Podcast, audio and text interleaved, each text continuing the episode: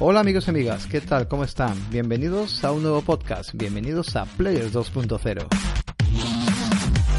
Bueno, hoy tenemos un programa muy especial. Eh, la semana ha estado cargada de noticias muy reactivas, eh, esa polémica del Fallout 76, el lanzamiento de la XC, pero vamos a dejar todas estas jugosas noticias para el siguiente programa, ya que hoy tenemos algo más interesante y mucho más que, que todo esto. Antes que desvelar nada, me gustaría pasar, eh, como siempre, a mi buen amigo y compañero Povish. Povish, buenas noches. ¿Qué tal, más? Buenas noches, ¿cómo estamos? ¿Qué pasa, tío? Pues nada, aquí... Dime. ¿Qué, es lo que traemos? Que yo no me he enterado. Vaya, es verdad, te he tenido trabajando toda la semana con las noticias y al final no te lo he dicho, tío. Nada, que Yo es que acabo de llegar a casa, al tiempo de ducharme y sentarme aquí, pero que no sé lo que tenemos. Pues nada, Yo me pilla en fuera de juego, ¿eh? Te vamos, que lo que te has currado las noticias que tiene que ser para la semana que viene, porque hoy tenemos una cosa que creo que te, que te va a gustar. Así que, mira, déjame decirte una cosita. Eh, nos vamos a remontar un poquito a los primeros programas de esta nueva etapa que tenemos de Player 2.0, cuando hablamos un poquito pues, sobre la forma de consumir videojuegos en papel. Eh, revistas que a pesar de la invasión tecnológica, pues eh, y el simple clic para la información o desinformación hoy en día, pues aún así estas revistas han apostado por el papel. Así que, venga, sin más dilación, me voy a disponer a presentaros al director de la revista manual, Nacho Requena. Nacho, buenas noches. Muy buenas noches, joder, qué presentación, ¿eh? de verdad. O sea, con esto dale a like y suscríbete, ¿eh? totalmente. Muchísimas gracias, tío. ¿Qué pasa? que el invitado no se merece menos. Nada, menos, menos, menos elogio. Muchas gracias. Escuché, sabéis que os he escuchado alguna que otra vez y de hecho el podcast de la revista me lo, me lo escuché entero y, muchas, muchas gracias por, por lo bien que hablasteis no solo de manual, sino también de compis como de GTM, de Game Report y bueno, toda la oleada de revistas nuevas, ¿no? Que están que está por aquí, ¿no? Pues sí, la verdad es que conseguimos lo, lo, que más nos gusta, que al menos los oyentes más cercanos que tenemos, pues la verdad es que todos nos dijeron, sobre todo en este grupo de Telegram que tenemos, todos nos dijeron que se habían suscrito, o sea que eso también es muy positivo. Eso es, eso es muy, muy, muy positivo, ¿eh? Porque al fin y al cabo, eh, bueno, ahora hablaremos largo y tendido pues de manual, pero no sabéis lo importante que son las suscripciones pues para, para que sobreviva el modelo. Pues sí, ahora lo imaginamos. Además, suponemos que es un proyecto para vosotros muy ilusionante y que contra más suscripciones, pues más van a fomentar ese proyecto y más posibilidades de hacer mejores cosas. Eh, totalmente. Ahora ya digo, ahora como supongo que tendréis un montón de preguntas, para mm. no, no adelantarme ni nada, eh, os voy a dar cifras. O sea, creo que no he dado en ningún programa ni ninguna entrevista cifras, pero como aquí estamos en familia, hoy, hoy os voy a dar a tope de cifras para que eh, todos los oyentes del podcast eh, se hagan una idea de lo difícil que es, es hacer una revista. Los youtubers no salen en televisión y dicen, yo gano un millón de euros. Pues yo, yo voy a ir totalmente en contracorriente. Yo voy a decir, mira, todo esto es lo que nos cuesta hacer manual, ¿no? Al revés, todo. En el momento que tú veas oportuno, la verdad que, que sí, vamos, que abiertamente pues lo, lo comentas. La pregunta que tú veas más oportuna, pues nos comentas un poquito porque creo que va a ser de interés para todo y sobre todo para el apoyo, que yo creo que es importante. sí, sí. Que yo, hombre, yo el proyecto de él lo asemejo mucho a, lo, a los podcasts, que la gente se piensa que nosotros esto lo hacemos por hobby y se piensa algunos que no están muy informados de este mundo, se piensan que esto te puede generar beneficios de dinero, pero ni mucho menos, ni mucho menos que piensen eso. Ni mucho menos que piensen esto, se lo quitamos esfuerzo, dedicación y horas a nuestra familia, en mi caso, eh, por este hobby y por dar nuestros conocimientos al mayor número posible de personas. Sí, la verdad es que sí que va por ahí. Bueno, pues nada, Nacho, lo primero que te vamos a preguntar es eh, un poquito más en el ámbito profesional, ¿vale? ¿Quién es Nacho Requena? Eh, pues eso, nos da a conocer un poquito, pues, tu persona. Soy, soy el, el, más nefasto a la hora de presentarse a sí mismo, ¿eh? de verdad. O sea, sé, vender todo lo que, sé vender todo lo que hago, pero no sé venderme a mí mismo. Quédate con esa frase, porque creo que es la que mejor me define. Pero un poquito dime, dime. No, no, diría, pues, eh, licenciado en periodismo por la Universidad de Sevilla. Llevo escribiendo de videojuegos, pues, 13 años, desde 2005, en un antiguo foro que se llamaba Foro Spal PSP, no sé si lo recordáis. suena así, eh, Yo lo recuerdo empezáis escribiendo posts, eh, los típicos, ¿no? Artículos, recopilatorios, etcétera, durante tres añitos. En 2008 empecé a escribir en, La Última. Y ese mismo año, que en la última, luego pasó a llamarse Game It, que ahora todavía sigue. Eh, bueno, Game It, y después la gente de Game It eh, fundó Guilty Beat, ¿no? Para que un poco han ido por ahí dando cambios y, y vueltas. Y en 2008, bueno, pues realmente fue el año gordo porque tuvimos una idea muy chula que era la web No Solo Geeks, que es con la que realmente lo petamos. Nos llevamos, en 2009 nos llevamos el premio a Mejor Web Periodística Andaluza por la Junta Andalucía, RTVA.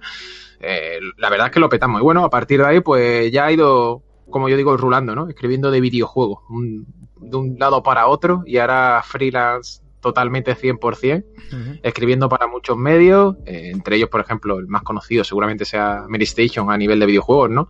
Yo siempre digo que soy el que se encarga de los viajes, los vuelos los como yo, y, y, muy bien, o sea, muy contento también con Manual, obviamente, que es mi proyectito. Sí, también, bueno, Mary Station, eh, bueno, han tenido sus más y sus menos, pero es verdad que últimamente algunos artículos que he ido leyendo, oye, ha, pegado un cambio que yo sepa ah. un poquito, ¿no? Eh, ha, pegado un cambio muy grande. El año pasado se cambió al equipo directivo, las cosas como son. Eh, creo fue 28 de febrero el último día que, estuvieron.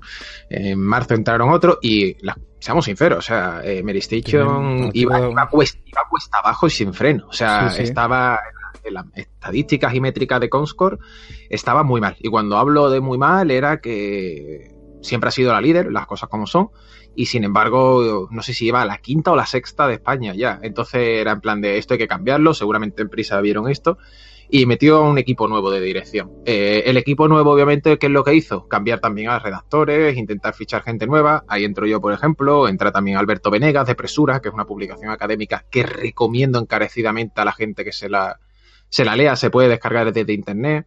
Eh, muchas cosas, ¿no? En definitiva, eh, sobre, sobre este tema. Sí. Y, la idea es esa, ¿no? Que, oye, eh, funcionó. este cambio, Mary va subiendo, no sé si está la segunda o la tercera ya, muy cerquita de los compis de 3 de juego, pero como siempre digo, aquí somos compañeros, no enemigos. Además, de hecho, nos llevamos todos muy bien entre nosotros. Y lo, más que nada ya no es tanto las visitas, sino que la gente por lo menos está recuperando esto que tú mismo has dicho. Que la gente entra a Mary Station y dice, oye, ¿este artículo qué es? ¿Por qué está publicando esto? ¿Por qué está publicando esto Mary, no? Eh, ¿Qué, ha ocurrido en este tiempo para que hayamos pasado de, de, tetas, culos y, y el contenido este tan tan hormonal, quinceañero de épocas pasadas, de repente a lo mejor un análisis sobre el diseño de God of War, ¿no? Sí, sí, la, verdad es que sí. Eso a mí, mola. A mí me sorprendió buscando información y no hace mucho empecé, y vi un artículo recopilando, no me acuerdo qué, fue un recopilatorio de algo, y me sorprendió muchísimo y me gustó mucho como estaba, pues eso, estructurado y, lo bien que estaba, la verdad, está muy bien. Yo, yo, recomiendo a la gente que entre, ¿eh? de verdad lo digo, o sea, y no es porque, y, fíjate que yo a lo mejor escribo un artículo al mes, ¿eh? que no escribo más. Eh, y algún viaje y tal, pero eh, sobre todo por los compis. Escriben artículos muy buenos los que están ahí al pie del cañón y, de verdad lo digo, o sea, eh, recomendado 100%, ¿eh? Bueno, fuera de, de, micro habíamos estado comentando pues sobre también que estás actualmente también trabajando de vez en cuando en cierta en cierta web que aquí en España, pues la verdad que la conocemos un poco por el spameo que nos ha metido en nuestro ordenador en su época, pero que parece que ha cambiado como todo, pues también ha pegado un cambio interesante de negocio. Si nos quieres contar un poquito.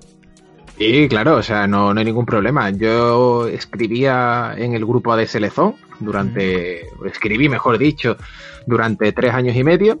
Y bueno, me fui porque las condiciones de laborales cambiaron muy a peor entonces dejé la empresa tal cual, ¿no? Los típicos cambios que, ocurren a veces en la vida. Y fue muy gracioso porque a los cinco minutos me llamó el director editorial en ese momento de Softonic. Y que si quería ir, que llevaban dos años cambiando la web, que sabían que habían hecho muchas cosas malas eh, yo diría que muchísimas, no muchas, muchísimas. A, mí me ha sorprendido, de hecho, fuera de micro, pero... Y que si quería, si quería unirme al barco, y entonces dije, oye, mira, qué 2017 más bonito, ¿no? Una revista en papel que a lo mejor te la puedes pegar, Mary Station que estaba también abajo, Softonic que también estaba ahí abajo, digo, si al final sale todo bien, eh, me voy a poder poner el eslogan de recupero muertos, ¿no? A ti, a ti lo que te va es riesgo, ¿eh? Sí, sí, no, o sea, eso me lo dijo mucha gente, ¿eh? dice, macho, a ti te gusta, te gusta el salseo, el mambo, ¿eh? y digo, joder, la verdad es que si te paras a analizarlo fríamente, eh, me metí en esos barcos a la deriva que están ardiendo, y tú dices, bueno, a ver cómo sale la jugada. Pero oye, mira, Softony precisamente eh, haciendo más usuarios que nunca, eh, está recuperando la confianza. Muchos youtubers este año, por ejemplo, nos han hecho eh, vídeos sobre, sobre cómo ha cambiado la web. Obviamente se cambió, se cambió la plataforma esa, se cambió el malware, que es que, o sea, eso es, toda esa gente está, está fuera, obviamente. O sea, creo que se echó del grupo, obviamente. Yo, yo, yo llegué después, como digo, eh, mis jefes son encantadores, no puedo decirle nada malo sobre ellos, dan una libertad absoluta. O sea, yo, por ejemplo, si ahora mismo digo, es más, este, esta semana, por ejemplo, oye, me gustaría escribir sobre PlayStation Mini, ¿vale? Sobre PlayStation Classic y sobre Darksider 3 que, joder, seamos sinceros, ¿no? No son, o sea, PlayStation sí, pero Darksider a lo mejor, exacto, Darksider a lo mejor no es un tema tan para dar visitas, ¿no? Sí, sí, sin problema. Si tú consideras conveniente que hay que hablar de ello, sin problema. Y creo que eso habla muy bien del grupo. Habla muy bien de la web, habla muy bien de la gente que está detrás, porque te deja libertad, te deja eh, cualquier movimiento a la hora de escribir. Y es lo que digo. O sea, se agradece mucho también ese cambio porque no solamente creo que se percibe desde fuera, sobre todo no lo dice la gente, como digo, en los comentarios, en el feedback, sino que también se percibe desde dentro. Y, bueno, eh, es bonito, ¿no? También, al fin y al cabo, eh, yo siempre digo que el único problema de estas cosas es que la, credibilidad se pierde muy rápido y cuesta muchísimo conseguirla. Sí, pero bueno, para eso también hay, medios como este y la verdad que me invito desde aquí a la gente que, se pase al menos y le dé una oportunidad y mira, para leer nuevos artículos y cositas, pues la verdad que creo Sí, o sea, sobre todo muchos muchos tutoriales de informática. Eh, realmente es volver un poco, eh, a ver, seamos sinceros, o sea, Softoni eh, creo que la conoce casi toda la comunidad hispana, eh, porque hace muchos años no solamente ofrecía programas de descarga, sino que también ofrecía tutoriales muy instructivos, ¿no? Eh, pero de repente, bueno, llegó esa oleada negativa, por decirlo de alguna manera, que, bueno, fue a parar a donde fue a parar. Bueno, también, también los programas que se ofrecían en programas gratuitos, eh, lo que pasa que es lo, es lo típico, que coño, que cuando vayas a instalar algo, leas. Exacto. Porque el programa te lo puedes llevar perfectamente gratuito. Eh, lo, que, lo que te ofrece no era ningún tipo de engaño. O sea, claro, si vamos todo para adelante, para adelante, para adelante, fíjate, por no leer... no, no, el problema fue la plataforma de, instalación esa que tuvo. Y además, de hecho, yo lo dije. O sea, al principio me preguntaron los típicos, ¿no? Que conoce de Softony y dije, os conozco por la plataforma. o sea, sinceridad ante todo. No, no, sabemos que eso fue un error, eh, este hay que cambiarlo. Es decir, que ellos mismos son conscientes de que, de que se cambió. La empresa se la compró la compraron nuevos, nuevos inversores, etcétera, hay nuevos CEOs, se cambió el, equipo en general, bueno, los típicos cambios, ¿no? Como yo siempre digo, que, son más que necesarios para, para que todo cambie, ¿no? Correcto, pues sí. Bueno, pues le daremos una oportunidad. Eh, vamos a empezar ya un poquito con el tema del papel y primero quería hablar de, bueno, escribiste un libro sobre, sobre Metal Gear, el legado de Beatbox. Si nos quieres contar un poquito sobre esto para también dar un poquito de promoción. Pues el libro, a ver, eh, decir que si alguien lo quiere que lo compre ya, porque sacamos tres ediciones en su momento, la última de 2016 y si no me falla la memoria me dijeron hace poco que daban unos 200 libros contando Sudamérica. ¿Dónde pues se para, para, para, para, que yo quiero uno. pues eh, mira, es curioso porque en Amazon, o sea, en Amazon es el único sitio que he visto yo que quede, porque hoy he estado en FNAC Sevilla, ya no había, eh, juraría que está en Raccoon Game y tampoco había, Casa del Libro tampoco. O sea, el único sitio que yo sepa que lo vende ahora mismo es Amazon. Vale. Lo que no tenga Amazon no lo tiene nadie. sí, sí, yo sé. Es, increíble lo de Amazon, pero bueno, entonces el único sitio que yo creo que queda es ese. El libro obviamente no trata de Phantom Pain porque se editó en 2014, pero es un libro que sobre todo lo que hace es traer las referencias cinematográficas de la saga, ¿vale? Es un libro de Metal Gear Solid y el cine. De hecho, yo siempre digo que la mejor crítica que tiene el libro eh, es una crítica negativa en Amazon en Amazon, las cosas como son, está muy bien porque tiene, o sea, tiene un 4,8 sobre 5 ¿eh? eh de estrella. O sea, es casi. Le, agradezco a la gente un montón eso. Pero una de las críticas, una de las críticas negativas que tiene, me encanta. A mí la vida de Kojima y sus aficiones cinematográficas me importan una mierda. Y dije, vale, esta es la mejor, digo, es la mejor reseña del libro porque precisamente eh, lo pone en la sinopsis y es que el libro va de eso, va de Kojima, sus influencias y el cine y cómo llegó ahí. Y después, obviamente, un repaso a todo Metal Gear Solid. La, verdad que estoy viendo 62 opiniones ahora mismo aquí, o sea, tiene 5, prácticamente tiene 5 estrellas, porque hay solamente un clarito nada más, pero, pero tiene prácticamente 5 sí, sí, o sea, ¿cuánta, tiene ahora mismo? 62, ¿no? Me dijiste, 62 opiniones, de las cuales tenemos un 87% 5 estrellas, y de 4 estrellas tiene un 5%, que está súper bien. Claro. Eh, solamente hay 2 estrellas con un 3%, y de una estrella no hay ninguno. O sea que sí, sí, un 4, un, 4,7 sobre 5, ¿ves? Eso es lo que te he dicho, que eso es, joder, eh, eh, es un 9,2, ¿eh? Eso, eso, es de, eso, es de, matrícula, eso es de matrícula.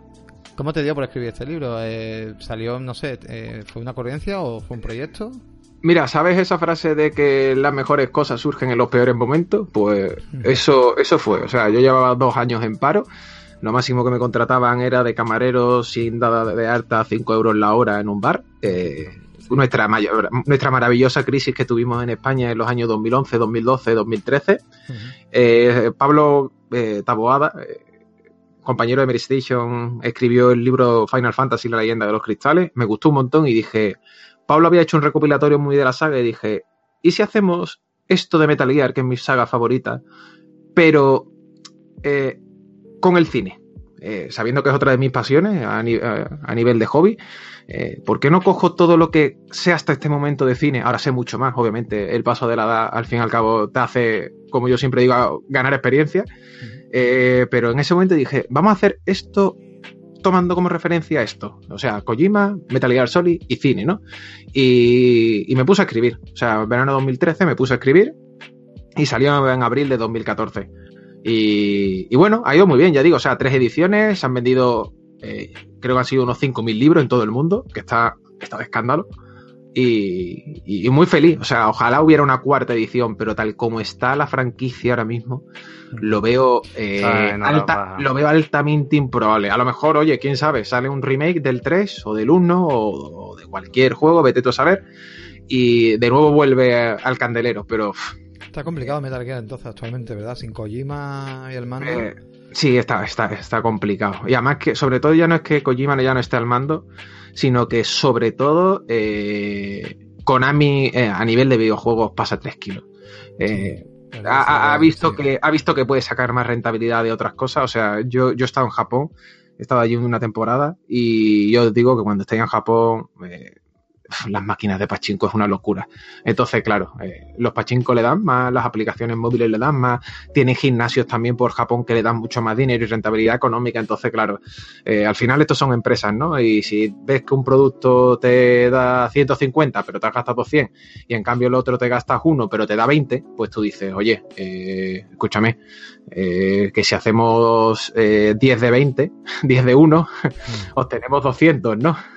Entonces te has gastado 10 y obtienes tienes 200. Es lo típico, ¿no? Son empresas. Esto no, no, hay más. No, no, no vamos a inventar nada nuevo.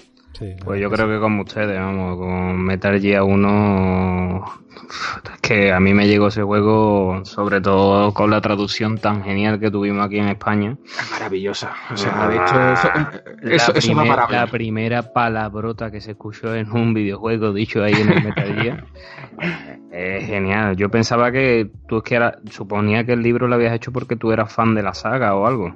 No, sí, sí, sí, o sea, soy, soy mega fan de la saga, o sea, sí, sí. Es más, si pones mi nombre en Google con Kojima, sale fotos mías con Kojima, que, que eso es lo mejor del mundo. ¿Llegaste a conocer a Kojima? Sí, sí, lo, lo, conozco y de hecho la gracia que después de eso he tenido eh, buena relación ¿no? con Kojima Production. Y por ejemplo, el año pasado cuando estuve en Tokio, estuve con, su productor. Entonces, bueno, eh, sigo hablando con ellos, eh, sigo sigo teniendo una, buena relación. Por ejemplo, Kojima tiene mi libro. Eso, de hecho, oh. creo que lo estoy diciendo, lo estoy diciendo ahora mismo por primera vez aquí, eh, a nivel público. O sea que. La verdad que eso es lo más. Eso, eso, eso, eso, eso es gloria bendita, no lo sabéis bien. Sobre todo cuando conoces también a un creador, eres fan suyo, etcétera. Eh, eh, lo estudias, lo sigues, eh, te cuentan los propios trabajadores de su empresa que, que, que, que es un friki acérrimo. O sea, eh, el tío es el primero en llegar a la empresa y el último en irse. Además que me lo, te, lo, te lo dicen los propios trabajadores, que cuando estuve con ellos me lo, me lo comentaban. Y no, y no estaba el jefe delante, o sea, me lo estaban comentando sin estar el jefe. dice, mira, dice, es el primero en irse y el último en llegar. Y lo peor es que al día siguiente llegue y te dice, hoy me he visto dos capítulos de esta serie, me he visto esta película y me he leído este tomo. Eh, me gusta mucho esta referencia. Intentad buscarla o las recomiendo, ¿no? Eh, esta serie, para que vosotros también las veáis. Y, joder, esas cosas molan. Es genial. A ver, te podrá gustar más o menos su trabajo, pero no cabe duda que hay que reconocer que para mí, y creo que para muchos, yo creo que es una de las personas influyentes del mundo del sector de los videojuegos. No, no, o sea, yo siempre digo que, que, que, si tú tuvieras que coger un top 10 de personas que han cambiado lo que es el diseño y la historia del videojuego, Kojima lo mete seguro. O sea, es obligatorio. Eh, es, obligatorio. para Sony ha, servido como una imagen más. Eh, o sea, llevarse a Kojima a Sony directamente, creo que da, da, una imagen tremenda. O sea. Yo no lo sé, pero la pasta que han tenido que soltar y la libertad que tiene que tener Kojima con el juego nuevo que está haciendo tiene que ser total, absoluta. Ojo, la tiene toda Sony, ¿eh? eh en general, eh, todos los estudios de Sony tienen una libertad apabullante. Y eso creo que es muy, muy bueno para la industria. De hecho, fíjate si es bueno que Microsoft ahora eh, va a seguir el modelo. Sí, está imitando. siguiendo el modelo, Es genial, si yo siempre lo digo, la competencia es sanísima. ¿Sabéis quién sale ganando siempre con esta competencia? Nosotros. Ya está. Es nuestro slogan del podcast, siempre lo decimos. Ya está. Chicos, la competencia es lo mejor porque ganamos nosotros, correcto. Ganamos nosotros. O sea, Microsoft ha visto que Sony está sacándose esta generación, la porra una vez tras otra con sus juegos exclusivos. Te hablo de Horizon, te hablo de Spider del último Spider-Man, te hablo de Ghost of Tsushima, ahora cuando salga, te hablo de Death Stranding o sea, todos IP nuevas, ¿eh? Ojo, mm, estoy hablando de IP. bueno, Spider-Man ya estaba, pero eh, todo es IP nueva. Entonces, eh, me parece maravilloso que Microsoft haya dicho, oye, vamos a apostar nosotros también, carajo, vamos a seguir tirando eh, intentar tirar este muro, hacer nuevas producciones, hacer nuevas IP y vamos a volver a, ese, mundo, ¿no? De cuando se creó un Halo, de cuando se creó un Gear of War, de cuando se creó los Forza, de cuando se creó Fable, eh, de cuando se crearon un montón de IP. Eh, al final ganamos nosotros los usuarios. Si es que yo lo digo de verdad, digo, si, tuviera si a todos mis amigos que me dicen, bueno, ¿cuál me compro? Digo, si tienes dinero, cómprate todas. Está claro. Yo, Cómprate nosotros lo proponemos, ¿eh?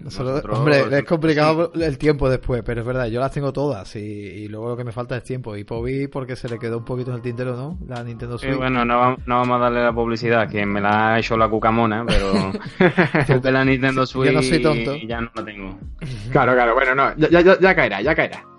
Sí, la verdad que sí. Bueno, eh, Pobi ahora vamos a seguir con otra pregunta, Nacho. Ahora vamos a ir sobre, tu hijito, ¿vale? Venga. Eh, queremos saber cómo surgió la idea de revista manual, si nos la puedes explicar un poquito. Mira, revista manual, eh, hablábamos de récord de cuántas suscripciones tenemos, ¿verdad? pues revista manual surge precisamente por una revista que también se, facilita mediante suscripción. Eh, ¿Os gusta el fútbol? Sí, ¿no? Supongo que sí, más o menos. Sí, vale, pues revista Libero eh, es una de las revistas de fútbol para mí mejores del mercado. Y yo compré en su momento uno de los números donde entrevistaban a Frédéric Canuté, el delantero del Sevilla. Y eso fue en el año 2014. Y dije, esta revista es la leche. O sea, esta revista me parece la hostia. ¿Por qué? Porque acostumbrado a una prensa deportiva, donde te hablan de la tableta de chocolate que tiene Cristiano Ronaldo, donde te habla de que se ha comprado un nuevo Mercedes, o un nuevo BMW, o un nuevo coche, o cosas tan triviales, eh, la portada de Canuté y de las acciones humanitarias que estaba realizando en Malí, que es su país, de cómo Vicente del Bosque eh, luchaba la enfermedad con su hijo, de cómo Ernesto Valverde, cuando entrenaba a Bilbao, eh, hablaba sobre los jugadores y la adaptación a, un nuevo sistema. Hablaba, hablaba de fútbol, pero humanizándolo, ¿no? Eh, no importa tanto el fútbol, sino la persona que está detrás, ¿no? El futbolista no, la persona. Y eh, ahí fue realmente cuando dije, esto de videojuegos podría molar. no importa tanto la persona que hace el videojuego, sino lo que hay detrás de ese videojuego, ¿no? O sea, no importa, el eslogan nuestro es no somos tanto de personajes, sino de personas.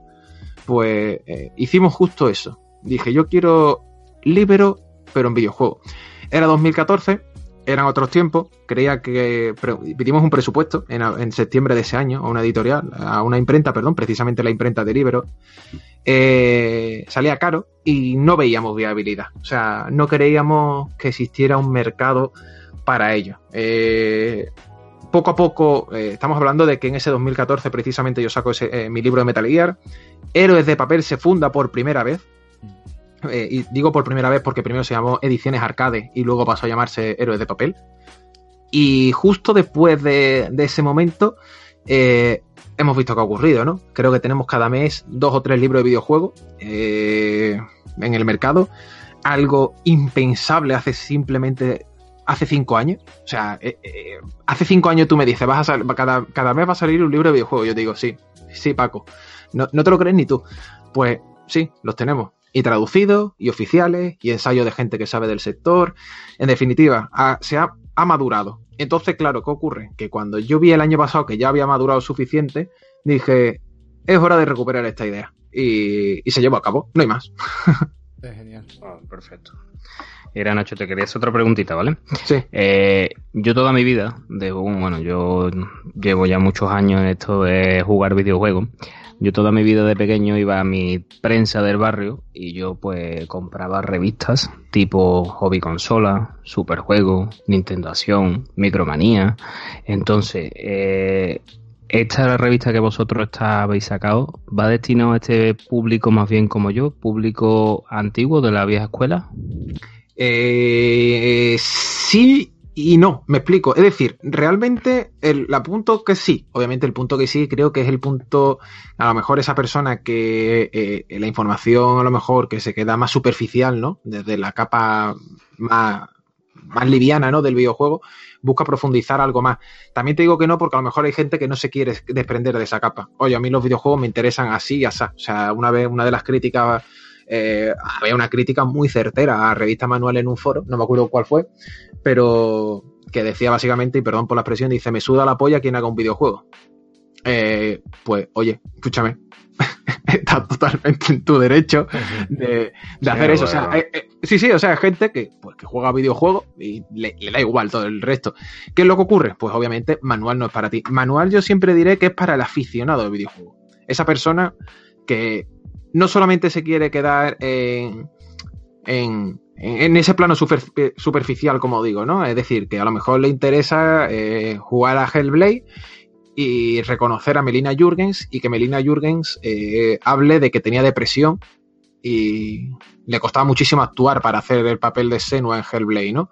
¿Y por qué? Porque si tú has jugado a Hellblade, has visto que Hellblade es un videojuego muy duro, que aborda los trastornos psicológicos, que aborda problemas mentales muy graves, y te das cuenta de que la protagonista de Hellblade, Senua, su actriz, sufría exactamente lo mismo. Eso creo que es lo bonito de, de manual, ¿no? O que Stephanie Justen, que hace el papel de Quiet en Metal Gear Solid 5, es igual de callada que la propia Quiet, ¿no? y que además pasaba también y que puso parte de esa timidez o esa vergüenza en el personaje, ¿no? Eh, creo que eso es manual, además de, obviamente, pues tratar ensayos y artículos sobre diferentes ramas del videojuego. Entonces, eh, diría que sí, diría que es para gente que busca ese poquito más. Y mucha de esa gente, que es lo que tú dices, es gente que, pues, que empezó a lo mejor con, con hobby consola, ¿no? Con New Superjuegos, con, con las revistas antiguas, ¿no? Hoy en día, seamos sinceros, o sea, esa información la tenemos en internet.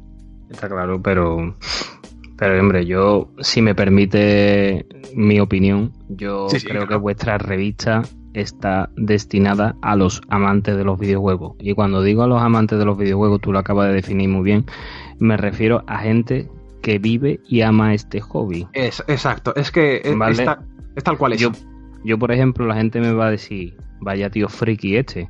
Yo en una película, cuando me compro un DVD, bueno, no me suelo comprar mucho, Blu-ray ahora, ¿no? Me va a decir, no os voy a decir tío tan antiguo que se compra todavía DVD. UHD, UHD. Yo, por ejemplo, en las películas que tengo ahí coleccionistas del Señor de Anillos, yo dedico más tiempo a ver cómo se hizo la película, los efectos especiales, entrevistas al director, que la propia película.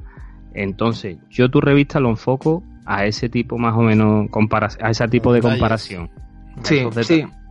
A mí me eh, eh, encanta eh, saber la persona que hace un videojuego, los problemas que ha tenido un videojuego en hacerlo, porque el videojuego en sí lo voy a jugar y lo voy a disfrutar, pero no sé lo que hay detrás de el coste, bueno, el coste de producción, no, de la producción de un videojuego. Eso, ese mundo no lo sé y tu revista me lo estás dando a conocer. Claro, estoy totalmente de acuerdo en eso que, que acabas de comentar. Para mí es la, es la clave, te lo juro, de todo. O sea, es que el ejemplo que has puesto del Señor de los Anillos es maravilloso porque yo soy ese tipo de personas también, ¿vale? O sea, yo soy ese tipo de personas que eh, el documental de The Last of Us se lo ha visto 200.000 veces. Eh, hay un canal de YouTube que recomiendo encarecidamente que se llama No Clip, No Clip, eh, que hace documentales de videojuegos y os lo juro que lo hace. Mira, tiene un reportaje de Horizon que es una maravilla. tiene una serie de The Witcher 3, ojo, entrevistando a programadores, gente original del equipo, etcétera. Entonces, eh, os lo recomiendo que, os metáis en su, en su canal de YouTube. Además, están todos los vídeos en abierto, no clip. Eh, entonces, sí, yo soy ese tipo de persona. ¿Sí?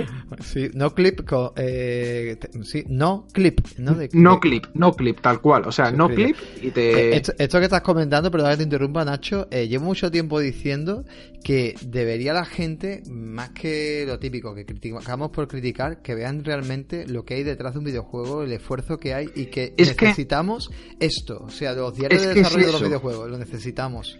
Es que mira, eh, eh, yo con Manual lo que lo he dicho antes, intentaba humanizar, ¿vale? La industria del videojuego. Porque, madre mía, el juego, vaya mierda. Eh, hostia, tío. ¿eh? Qué palabra más fácil. Escúchame, a lo mejor de esa qué mierda de videojuego hay cinco años de desarrollo. Hay a lo mejor gente sufriendo, gente que ha podido tener divorcios, separaciones. Bueno, pero y ahora me puede decir esa persona, pero yo me gasta 60 euros. Por favor. Es verdad. O sea, te lo compro. Pero para eso hay vídeos, para eso hay críticas, para eso hay un montonazo de contenido antes de que tú te lances a por el juego. O sea, precisamente yo creo que esa es la labor del periodista, hoy en día también de los streamers, de, las propias compañías, que es que ya las propias compañías te suben cuatro horas de gameplay en sus canales de, YouTube. O sea, eh, que si quieres aprender un videojuego, puedes ver todo del videojuego, seamos sinceros. Entonces, claro, eh, cuidado, porque hay mucho trabajo y mucho esfuerzo. Obviamente, hay juegos que, no están pulidos, ¿no? Eh, tenemos el caso, lo hablamos de récord, de Fallout 76. El juego no está terminado, lo han reconocido los... acabas de comentar, y, eso está viendo, el primer vídeo que me ofrece es el Making of de Fallout 76. sí. curioso, curioso. Entonces, por eso te digo que eh, obviamente hay casos y casos, pero tomamos a la ligera eh, muchos insultos a lo mejor, ¿no? Muchos desprecios. Y a lo mejor creo que el desprecio no se lo merece. Eh, no se merece el insulto. Y siempre digo que a lo mejor detrás de cada creación cultural puede haber. A mí, por ejemplo, me dan igual los insultos. A mí no me importa que me insulte. ¿Por qué? Porque por uno me entre y por otro me sale. Pero sé que hay compañeros que llevan los mismos años que ellos en el sector y cada una de las críticas que le hacen sí le afectan mucho. Pero afectar de nivel que tienen que cerrar el Twitter y se cogen casi pseudo depresión. No sé si me explico. Eh, ya sea por comentarios en foros, en Twitter, etcétera. Eh, cuidado con estas cosas porque al fin y al cabo, no solamente aquí, sino en cualquier industria, ya seas un escritor, ya seas algo, es verdad que te expones a eso, ¿no? Cuando, cuando estás haciendo algo, pero creo que hay formas y formas de decirlo. No, no es lo mismo decir, joder, tu juego me ha dejado un poco frío que decir tu juego es una mierda. Hay, hay, hay, un trecho, ¿no? Entre, entre una cosa y otra. Y ahí entra, pues, la empatía, el tacto y un montón de cosas que creo que como sociedad estamos perdiendo, pero eso da para, para, para otro tema muy largo. Es que se pueden hacer críticas constructivas, no críticas de... Exacto. La, gracia es criticar constructivamente. Exacto, la gracia es criticar constructivamente, hacerlo bien y de manera cordial. Entonces ya digo que Manual al fin y al cabo eh, a mí me gusta eso, que creo que aportamos desde el punto de vista o desde la, desde la humilde opinión mía, que aportamos ese, ese granito de se hacen así los videojuegos, ¿no? De intentar coger eh, a, rostros internacionales e intentar traerlos eh, a un plano más humano, ¿no? O sea, cuáles son tus aficiones, cuáles son tus hobbies, cómo es tu proceso creativo, qué es lo que más te ha costado, qué es lo que no te más, qué es lo que no. Eh, hablar de todo, ¿no? En general, de la, de la vida, ¿no? Por decirlo de alguna manera. Yo, yo, por ejemplo, Nacho, sí, otra cosa que me encanta de tu revista es que aparte de, darnos a conocer los videojuegos, digamos, desde detrás, ¿no? No desde el propio juego, eh, yo, por ejemplo, hay una cosa que no soporto de las revistas que te nombraba antes, digamos, las, antiguas, las clásicas de toda la vida, eh, que lo entiendo que es el enfoque de los videojuegos y, cómo ha funcionado siempre, pero cuando analizan un juego, yo no soporto que a un juego se le dé una nota, porque tenemos que entender, tenemos que entender que es un analista que lo que está haciendo es trabajando, que se lo está pasando rápido porque tiene que hacer un análisis y que el gusto es una cosa muy diferente en el ser humano, que lo que para ti a lo mejor es un juego de 7, para mí es un juego de 10. Exacto. Entonces, yo no, eso es una cosa que yo jamás los juegos los he calificado por nota. E incluso te diría que a lo largo de mi vida de videojuegos he jugado juegos que he visto en revistas que le han dado un 3 o un 4 y yo me lo he pasado pipa jugando. No, no, si, es totalmente así. O sea, eh, Fallout está rotísimo, hablábamos de 76, pero te puedes divertir. O sea, yo me estoy divirtiendo pero está roto. El problema es que, claro, te estás divirtiendo y de repente la consola se te cuelga. ese, ese, ese, ese, es el problema realmente de, mm. de, base, ¿no? del juego, por ejemplo, en este caso. O te expulsa el servidor, que es otra de las cosas que me ha ocurrido. La, verdad que con Fallout, perdona que te interrumpa, es, incomprensible, o sea, eh, habiendo ahora mismo la competencia que hay tan grande en videojuegos, haber sacado Bethesda ese título ahora, cuando si lo hubieras sacado en enero, febrero, hubieras hecho mucha más ventas y el juego encima hubiera salido bien. Mira, cuatro meses. O sea, cuatro meses más de desarrollo, estos 100 gigas y otro más, y, lo pules. Ya está. No, sé comprensible, no sé si no, cumplir le está pasando a, las compañías más, porque hace poco también fue a Sunset Creek Odyssey, que también salió con un montón de bugs. Eh, no sé qué les pasa, si es que les ponen una fecha a tope, dice a partir de aquí o saca el juego, o yo qué sé, o te penalizamos con dinero por cada día, no lo sé. Pero hay que sacar las cosas mejor. el producto hay que sacarlo pulido. ¿De inversores o no lo sé, la verdad? No, no, ya te digo. Entonces, bueno, eh, en definitiva es eso que, habéis comentado muy, muy bien. O sea, es que no tengo que poner en ningún punto lo que, a lo que habéis dicho, ¿no? Que, que la gracia es esa, traer un poco el punto más, más humano, más, más de este tipo. Eh, yo estoy también en contra de las notas, totalmente. De hecho, llegué a Mary y lo primero que dije es que la deberíamos quitar. Así, pero tal cual. Dije, bueno, ya me he metido. Yo, ¿Yo qué voy a tener? Aquí opinión. Digo, yo por mí las quitaba, igual que hizo Eurogamer. A mí la decisión que tomó Sempere, José Sempere y compañía, me pareció muy valiente porque al final la gente no se lee los textos y a lo mejor el texto te está diciendo que el juego está bien, pero tiene cosas rotas. Entonces no se merece... es lo que tú dices, no se lee el texto, pero como tiene un 70, oh, este juego no merece la pena. Hay muchas cosas, porque además las notas de videojuego eh, están infladas, me refiero, no es que estén infladas por la gente que hace la crítica, sino que en videojuego parece que todo aquello que tenga menos de un 70 claro. es malo. Oye, no, eh, puedes tener un 60 y el juego ser bueno, pero a lo mejor, eh, oye, no, no tiene más contenidos o que es que en el cine eh, obtener más de un 7 es dar gracias. Obra maestra. Exacto, y, y en literatura igual. O sea, si tu libro o tu, esto tiene más de un 7, date con un canto en los dientes, porque el, público es mucho más crítico. Entonces, bueno, eh, yo también las quitaba. Eh, por ejemplo, volviendo a Softony, en Softony no tenemos ni reviews, sino simplemente hacemos, o sea, esto fue una propuesta mía, se aceptó también, y moló mucho porque fue simplemente eh, hacer algo así como, esto es lo que más y lo que menos nos ha gustado del juego, ¿no? Hacer una especie así de artículo para que la gente se haga una idea de cuáles son los puntos fuertes y cuáles son los puntos débiles, pero sin nota, sin nada. O sea, simplemente nos ha gustado esto, esto, esto y esto, y no nos ha gustado esto, esto, esto y esto. Eh, ¿Cuál es el problema? Obviamente que es un texto y es mucho más fácil una representación numérica que directamente como que ya la encasillas, ¿no? Es como el blanco y el negro. Esto es blanco, esto es negro. el, cerebro humano funciona mucho por, esa dicotomía, ¿no? Por, eso se intenta siempre eh, llevar a, a, polos, ¿no? Sol, luna, blanco, negro, derecha, izquierda. Eh, funcionamos mucho mejor por, por, esas extremidades, ¿no? Además que eso está comprobado a nivel psicológico. Y los números, pues pasa eso. O sea, la referencia visual de 100 buenos, 0 malos, a partir de ahí haces una escala muy rápida. ¿Has llegado a pensar alguna vez, Nacho, a la hora de escribir un artículo, mm, o sea, de no complicar, a ver, no digo que tu trabajo, evidentemente, intentarás esforzarte todo lo que puedas, pero que alguna vez desmotivarte, decir, si va a entrar a ver la nota y va a ver bueno, malo y se acabó. Eh, a, tope, o sea, en los 13 años que llevo escribiendo, eso me ha pasado, pero muchísimas veces, de, y textos buenísimos que a lo mejor te viene una persona, se cagan tus muertos y, tú, y te dice que no has mencionado, que, que es que no has resaltado esto, y tú le dices párrafo 4, línea segunda. Ah, pues sí venía. Vale. Y tú dices. Qué, desmotivador, tío. Y tú, y tú, haces así, dices, bueno, me lleva escribiendo dos días la review.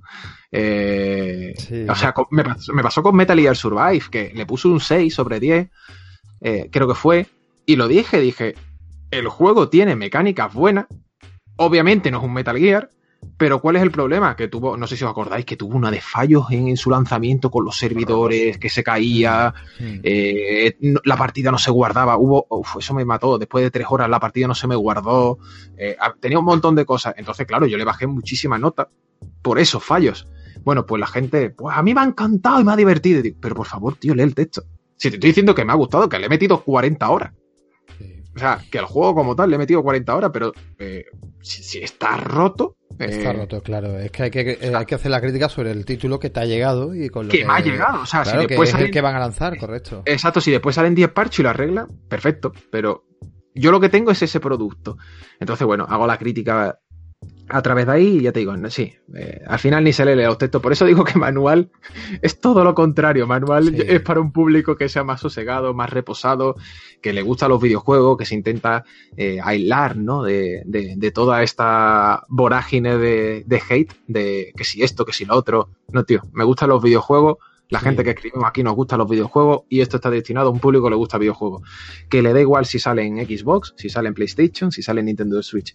Que le da igual si tiene un 5, un 10 o un 0. Porque la gente juega videojuegos, disfruta con ellos, se lee, tiene un espíritu crítico, constructivo y sabe que a lo mejor a una persona no le puede gustar un juego y a otra sí. Ya está. Pues sí. Nacho, una cosita. Supongo que sacar primer número esto, como todos los proyectos en la vida, tiene un coste importante. No sé si querrás decírnoslo a nuestros oyentes cuánto supuso el coste y por otro lado, si tú tuviste que llamar muchas puertas para poder conseguir sacar ese número a flote, Nacho. Pues lo cuento, esto va a ser, eh, lo he dicho antes también, dije que iba a hablar sin, sin problemas de, números por primera vez de manera pública y, yo encantado. Mira, el primer número salió a hacerlo 7.000 euros. Madre mía. ¿Vale? Para que la gente vea que no después miren y digan, es que la revista tiene un coste de 10 euros, es que pensar lo que ha costado la producción de esa revista. Exacto. Eh, después, claro, ¿qué es lo que ocurre? Eh, eh, sale a 9,99, eh, las tiendas, entre tiendas y distribuidoras se llevan aproximadamente un 50%. ¿Vale? Y le tienes que quitar el IRPF de base. Entonces tienes 9,49 más 50%. Te quedas para ti con un 4,5. Ese 4,5, ahí va el precio de coste. Ahí van esos precios que tienes que sacar para recuperar los 7.000. Que 7.000 lo ha incluido tanto la, imprenta como el pago a colaboradores. Pero claro, eh, estamos hablando de de que tienes que vender toda la tirada y no solamente en tienda, en tienda pierdes, sino que las suscripciones eh, funcionan muy bien. Necesitábamos unas 500, 600 suscripciones para que fuera rentable, ojo, para que fuera rentable, para que cubrieras, empezaras a obtener ya beneficios. Y tuvimos suerte porque se obtuvieron 939 en la primera remesa. Que está, está muy bien, está muy bien, la gente quedó encantada, etcétera. ¿Quiere decir esto que te has forrado? Ni de coña. O sea, 7.000 euros es el coste de la revista. A eso súmale, obviamente por detrás, que vale. Luego eh, yo tengo que pagar por otro lado. Eh, bueno, la, editorial se lleva su parte.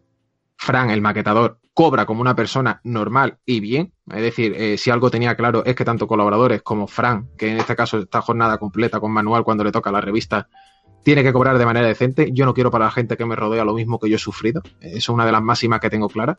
Y después, obviamente, de todo eso te queda lo que te queda a ti, que tú de ahí tienes que descontar los viajes, los hoteles, las comidas y todas esas cosas. Eso te, vamos a preguntar. Yo, de hecho, eh, te digo, mira, yo digo, ya que os cuento todo, del primer número, eh, una vez hice el cálculo y creo que me salió la hora a dos céntimos. Madre mía, tío. A dos céntimos, ¿eh? Del primer número, tomando como referencia eh, los seis meses de escritura desde eh, que fui a la Game Lab de 2017 hasta que sale el número uno en enero. Ponle ocho meses. Creo que el tiempo empleado eh, entre Twitter, redes sociales, mail, traducciones, movimiento, etcétera, podría salir a eso, unos dos o cinco céntimos la hora. Yo, yo por eso. con eso tienes ya para vivir, seguro. Ya, con eso. Bueno, y claro, que después quieras o no. O sea, en general, creo que la primera revista de beneficio me dio unos 700 euros. Ojo, y soy autónomo y pago 280 euros al mes de cuota. Es que por eso digo yo muchas veces que, de verdad, si, si te gusta lo que está haciendo alguien eh, y te supone un mínimo, pues apóyalo, apóyalo. Sí. Y, por Dios, 20 euros al año que estáis pidiendo vosotros. Por no, no, y además es lo que os comentaba antes, que la gente se suscriba, por Dios. O sea, entiendo que a lo mejor dices, bueno, compro uno y pruebo. Mira, eh, la revista en este número 3 sale por 12 euros. La tenemos comentar de coste en las tiendas precisamente por esto que hemos comentado, porque es que el porcentaje me llegaba, la editorial me dijo, Nacho, tenemos que subirla. Yo no quería, pero la editorial me dijo, Nacho, tenemos que subirla porque es que si tenemos revistas defectuosas o problemas, perdemos hasta dinero en las tiendas. Pérdida, claro. Exacto. Y yo dije, vale, ¿qué vas a decirle a una editorial si te está diciendo que puede tener pérdidas con tu revista? No puedes decirle nada, te tienes que callar y meter la lengua en el culo, porque lleva la razón, son empresas, ¿no? Lo hablábamos antes con lo de Konami. Entonces, claro, se sube eso para eh, tener ahí un poquito más de margen de beneficio. ¿Qué es lo que también intentamos o buscamos esta vez? Pues que se suscriban más de mil personas, ¿no? A, la revista, que, la, perdón, que la suscripción eh, aumente. Por eso digo que, bueno, me gustaría probarla. Pruébala suscribiéndote. O sea, es tan sencillo como que ahora ya te suscribes te metes después en el botón de suscripción de, PayPal y le das a cancelar suscripción automática. Vas a tener dos revistas este año con sus láminas, con sus copias digitales, eh, sabiendo que, quieras o no, la cantidad íntegra va para la editorial y en este caso al proyecto, que eso es muy importante, que eh, al fin y al cabo estamos hablando de entre un 50 y un 55% más de porcentaje, es lo que hace que la revista funcione, lo digo así. ¿eh?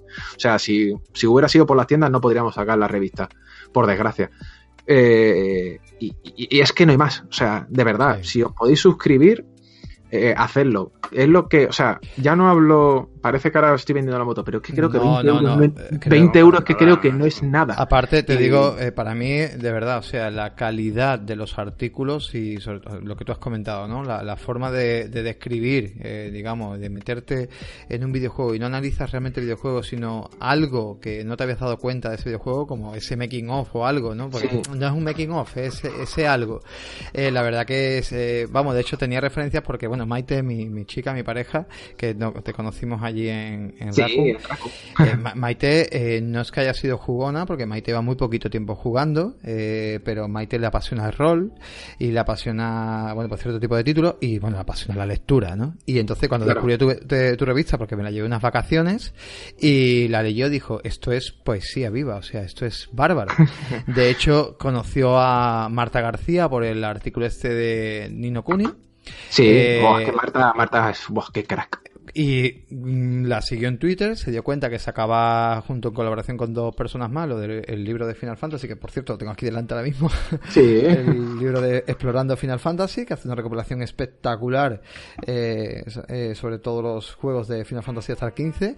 Y se, lo pilló. Y luego, bueno, pues eh, también Enrique García, también hablando de ese maravilloso artículo, también el fotógrafo de Final Fantasy. Genial. O sea, esas anécdotas son las que de verdad para mí hacen viva vuestra revista. O sea, el, leer eso, que no puedo desvelar nada, pero el fotógrafo de, Final Fantasy, el artículo es brutalísimo. O sea, Claro, y no, y no solo eso, o sea, después hablamos también de cosas que, que, para mí pueden ser a lo mejor eh, tangibles. Y me explico, las revistas son 200 páginas casi, o sea, son 192 el número 1 y 2, pero es que para el número 3 subimos 196. O sea, son cuatro más que os puedo asegurar que cuatro páginas más dan muchos dolores de cabeza. ¿eh? eh Pero aparte de eso, Nacho, y perdona que te corte, eh, la, gente, que, la gente que no lo haya visto, aparte del contenido que es brutal, la calidad de la revista, sí, sí, sí, la calidad del papel, la maquetación. Es una revista de 10, no la típica revista que te encuentra que pasa las páginas dos veces y se te ha roto la hoja. Además, os digo una cosa, o sea, cada la maquetación, eh, no sabéis la de vueltas que tiene. Me explico. La maquetación no es Fran, que es el diseñador y fotógrafo de manual, y yo poniendo bloques, me explico. Es, y, ah, esto está bien, vamos a dejarlo así. No, no, no, te hablo de impresiones, impresiones, impresiones.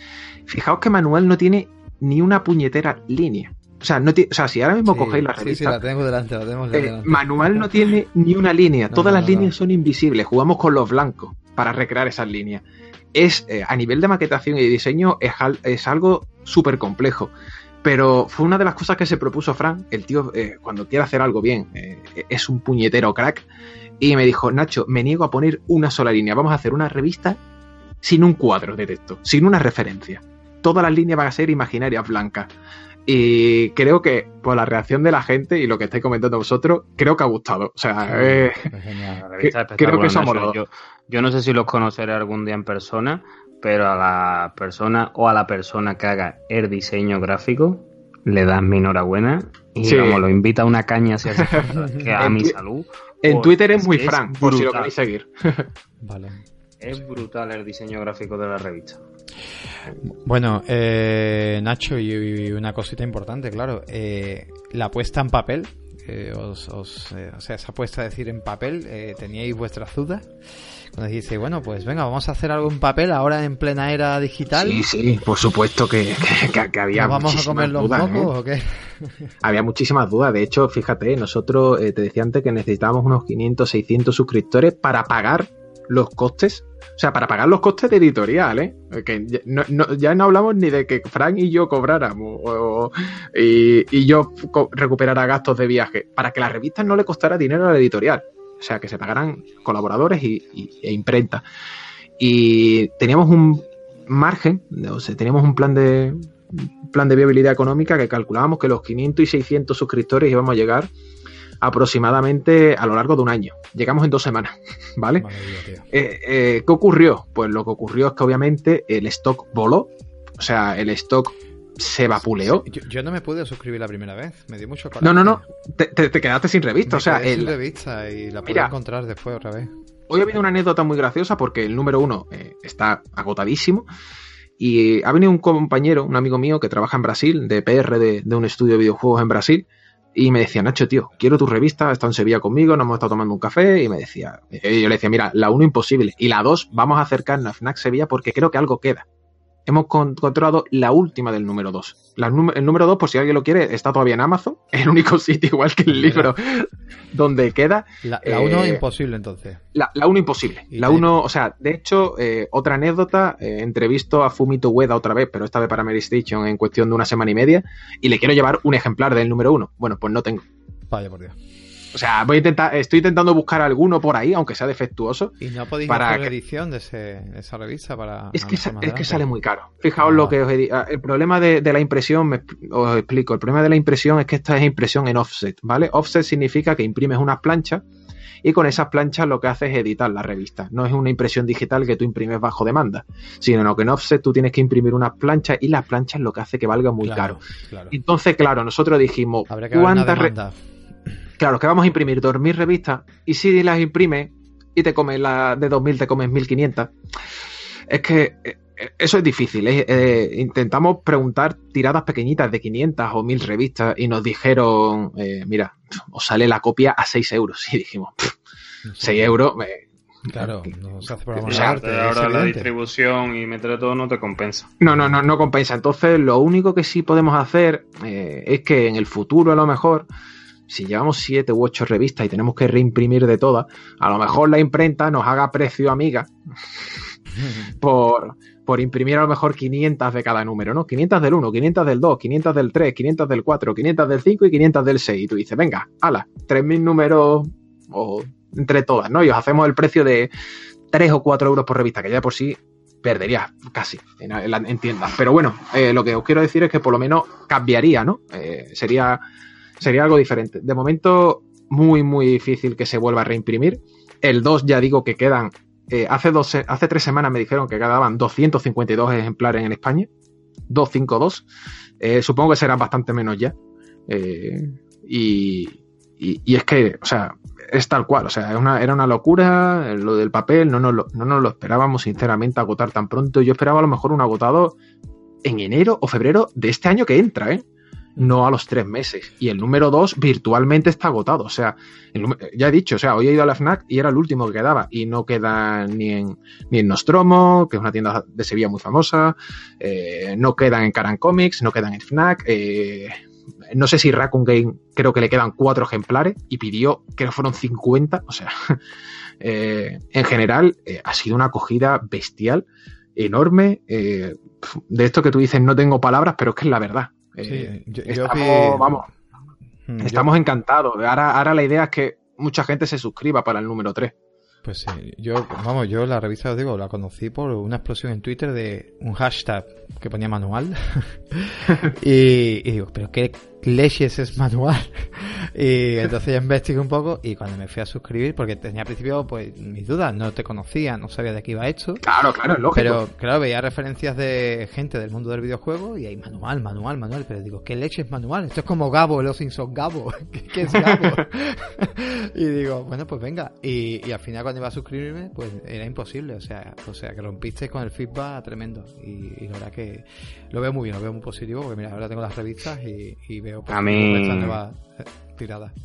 A mí me la vendió más, perfectamente. A mí nada más que me dijo, mira, tengo una revista nueva, no va sobre esto, tiene estos artículos, digo... Yo hice alguna foto de, vuestros artículos, de un par de artículos, y dije, por cosas como esta hay que comprar manual. Y, yo ponía en Twitter y puse a través de nuestro Telegram y se han suscrito gente solo por decir, pero coño, ¿esto qué es? O sea, qué maravilla, ¿no? O sea, de Claro, claro, eso, eso es lo chulo. Ya digo, ahora tenemos el periodo de suscripciones abierto, que que la verdad, o sea, si os queréis suscribir o ya estabais, hay que renovar manualmente, nunca mejor dicho. y, es importante porque el precio lo mantenemos en suscripción, es una medida que también hemos tomado para precisamente dar eh, esa, muestra ¿no? de gratitud a la gente que se ha suscrito y ya digo que de suscripciones creo que no vamos a cambiar el precio nunca. Y fíjate que nunca es una palabra dura, ¿eh? pero eh, creo que no vamos a cambiar el precio nunca mientras que tengamos respuestas. Eh, me empecé a coger, tengo la suerte, como digo, de trabajar en, un sector donde conozco a mucha gente. Y dije, cogí a María, María MG, que es una de las mejores dibujantes de Marvel y DC de este país, y le dije, María, eh, me gustaría hacer láminas eh, retrospectivas de gente que ya no está en la industria del videojuego porque ha fallecido y hacer como si fueran esas portadas ficticias. Y le, me gustaría que la primera fuera Satoru Iwata el presidente de Nintendo, eh, que murió por, murió por cáncer en 2015. Y me dijo, María, estoy dentro. O sea, además fue gracioso porque me dijo, no me hables ni de dinero, me gusta, ¿vale? Y, dije, no, hombre, vas a cobrar, obviamente, como yo digo, por la lámina y por todo, pero, o sea, no, ni me habló de dinero, de la idea, como de tanto lo que le gustaba. Entonces, por ejemplo, la lámina se va a regalar a todos los suscriptores, ¿vale? Tenemos, limitadas mil.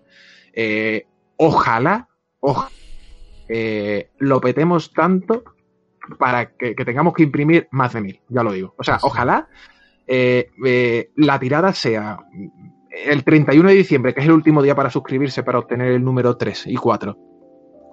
antes del 31 de diciembre tengamos 1500. Ojalá tenga que imprimir, ya digo, 4000 láminas más. Si tengo que imprimir 4000 láminas más, será señal de que nos va muy bien. Obviamente, ¿cuál es el problema? Que que si no tenemos 1050, joder, me daría mucho coraje que las 50 a lo mejor esa, pero es que el problema es que se imprime por, paquete, ¿no? Pero ya digo, voy a intentar garantizar láminas a, todo el mundo posible. Pues la verdad que sí, que, hay ganas. Y Nacho, una, una preguntilla. El número de dos, o sea, la tirada de dos revistas al año ¿Es un número fijo? ¿En algún momento pensáis sacar más y va bien o algo? Esa es la pregunta trampa. ¿no? esa es la trampa, esa es la que no estaba preparada y es que yo, como me quedo con ganas de más, me compro la revista y en dos días me la he leído, yo ya seis meses se me hace muy largo. No, no, es lógico, es lógico. O sea, esa es la pregunta trampa porque no la, me siempre es la pregunta que me hace toda la gente en plan de, Nacho, yo quiero más. Eh, a ver, ¿se podría sacar más? Eh, sí.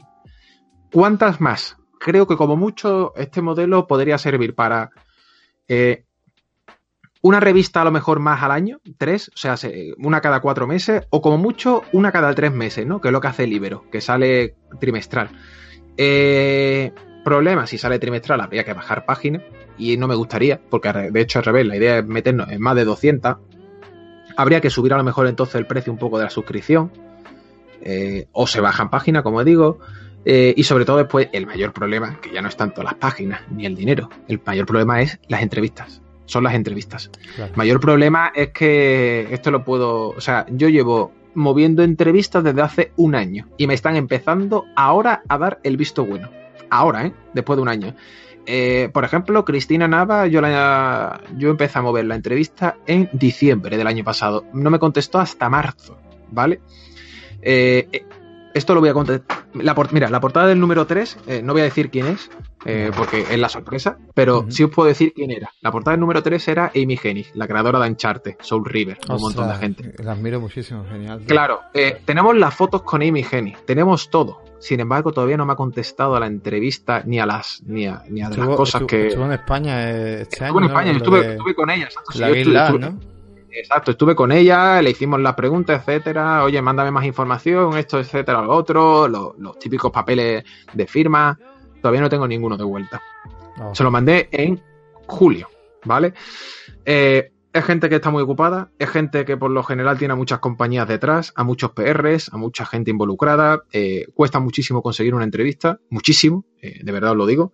Y... perdona, que te interrumpa, ella se, se desvinculó de la saga del 3, ¿no? Ella se desvinculó y yo creo que las preguntas que le hice, que ya sabéis que en manual no nos callamos nada, pero es que también la, la seña de identidad, creo que no quiere mojarse todavía. Yo creo, estoy seguro que leyó algunas de las preguntas más allá de las que le hice eh, en un primer momento y dijo, oye, mira, escúchame.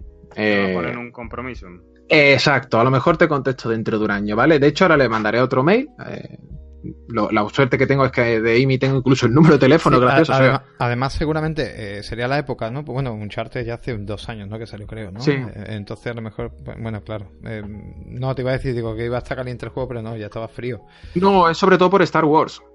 Ah, vale, es verdad, verdad, que claro, en Star Wars, verdad, verdad. Exacto, entonces, claro, yo metí un poquito el dedo en la llaga. mi, mi, trabajo, claro, mi trabajo. Claro, claro, verdad. Y yo creo que un poco por eso no, no ha querido responder, pero bueno, por eso digo que eh, es, un problema porque mandas muchas entrevistas o muchas solicitudes. Eh, oye, venga, vamos a hablar por Skype. No puedo, no esto. Ahora espérate que hay que pedirle permiso al PR de Sony de Europa, después de Europa el de España, después del de... Mira, o sea, por ejemplo, mira, la foto, eh, esto sí ya está anunciado el número 3. En el número 3 tenemos a Takeshi Ushikawa, y a Hokuto Kamoto, que son director y productor de Dragon Quest 11 respectivamente. Los entrevisté en Alemania y no se querían hacer las fotos, ¿vale? O sea, la entrevista se la hice, una entrevista que es maravillosa, de verdad lo digo. O sea, os vais a disfrutar un montón con ella porque eh, son dos niños hablando de videojuegos, literalmente, hablando de Toriyama, hablando de cómo es trabajar con Yuji Ori, de que su manga favorito era Doctor Slum y disfruta un montón teniendo a, Toriyama correteando por las oficinas de Square Enix de vez en cuando. claro, eh, se, me ponen los vellos de punta nada más que de decírtelo. Y, claro, eh, las fotos no se las querían tirar porque son muy vergonzosos los japoneses. Y les dije, bueno, me las pasáis vosotros. Vale, vale, sin problema. Dos meses para las fotos. O sea, y, yo llorando porque diciendo, Que se te queda tirado el artículo. Exacto, o sea, no tenía fotos de, esto. Y yo diciendo, pero que tengo una entrevistaza y no tengo fotos, macho. Dios. Y bueno, hablando con el PR de Square Enix Londres, eh, un amigo mío que trabaja en localización de Square Enix, yo, por favor, eh, Lolo se llama.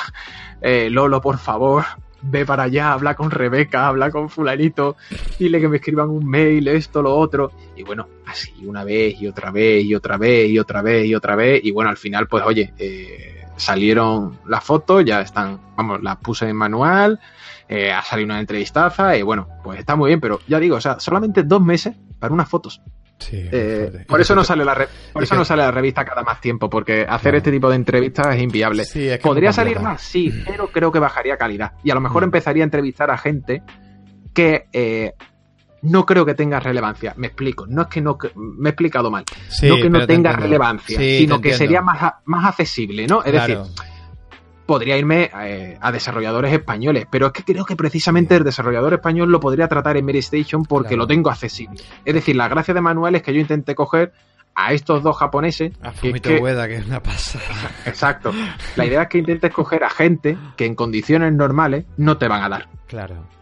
La verdad que sí, la verdad que es sorprendente Watson Ley, eh, que la verdad que es sorprendente, la verdad que sí. Hombre, ahora con tu explicación me queda más claro y es verdad que entonces el nivel de la revista, pues si la haces más periódica, pues como tú dices, pues bajaría.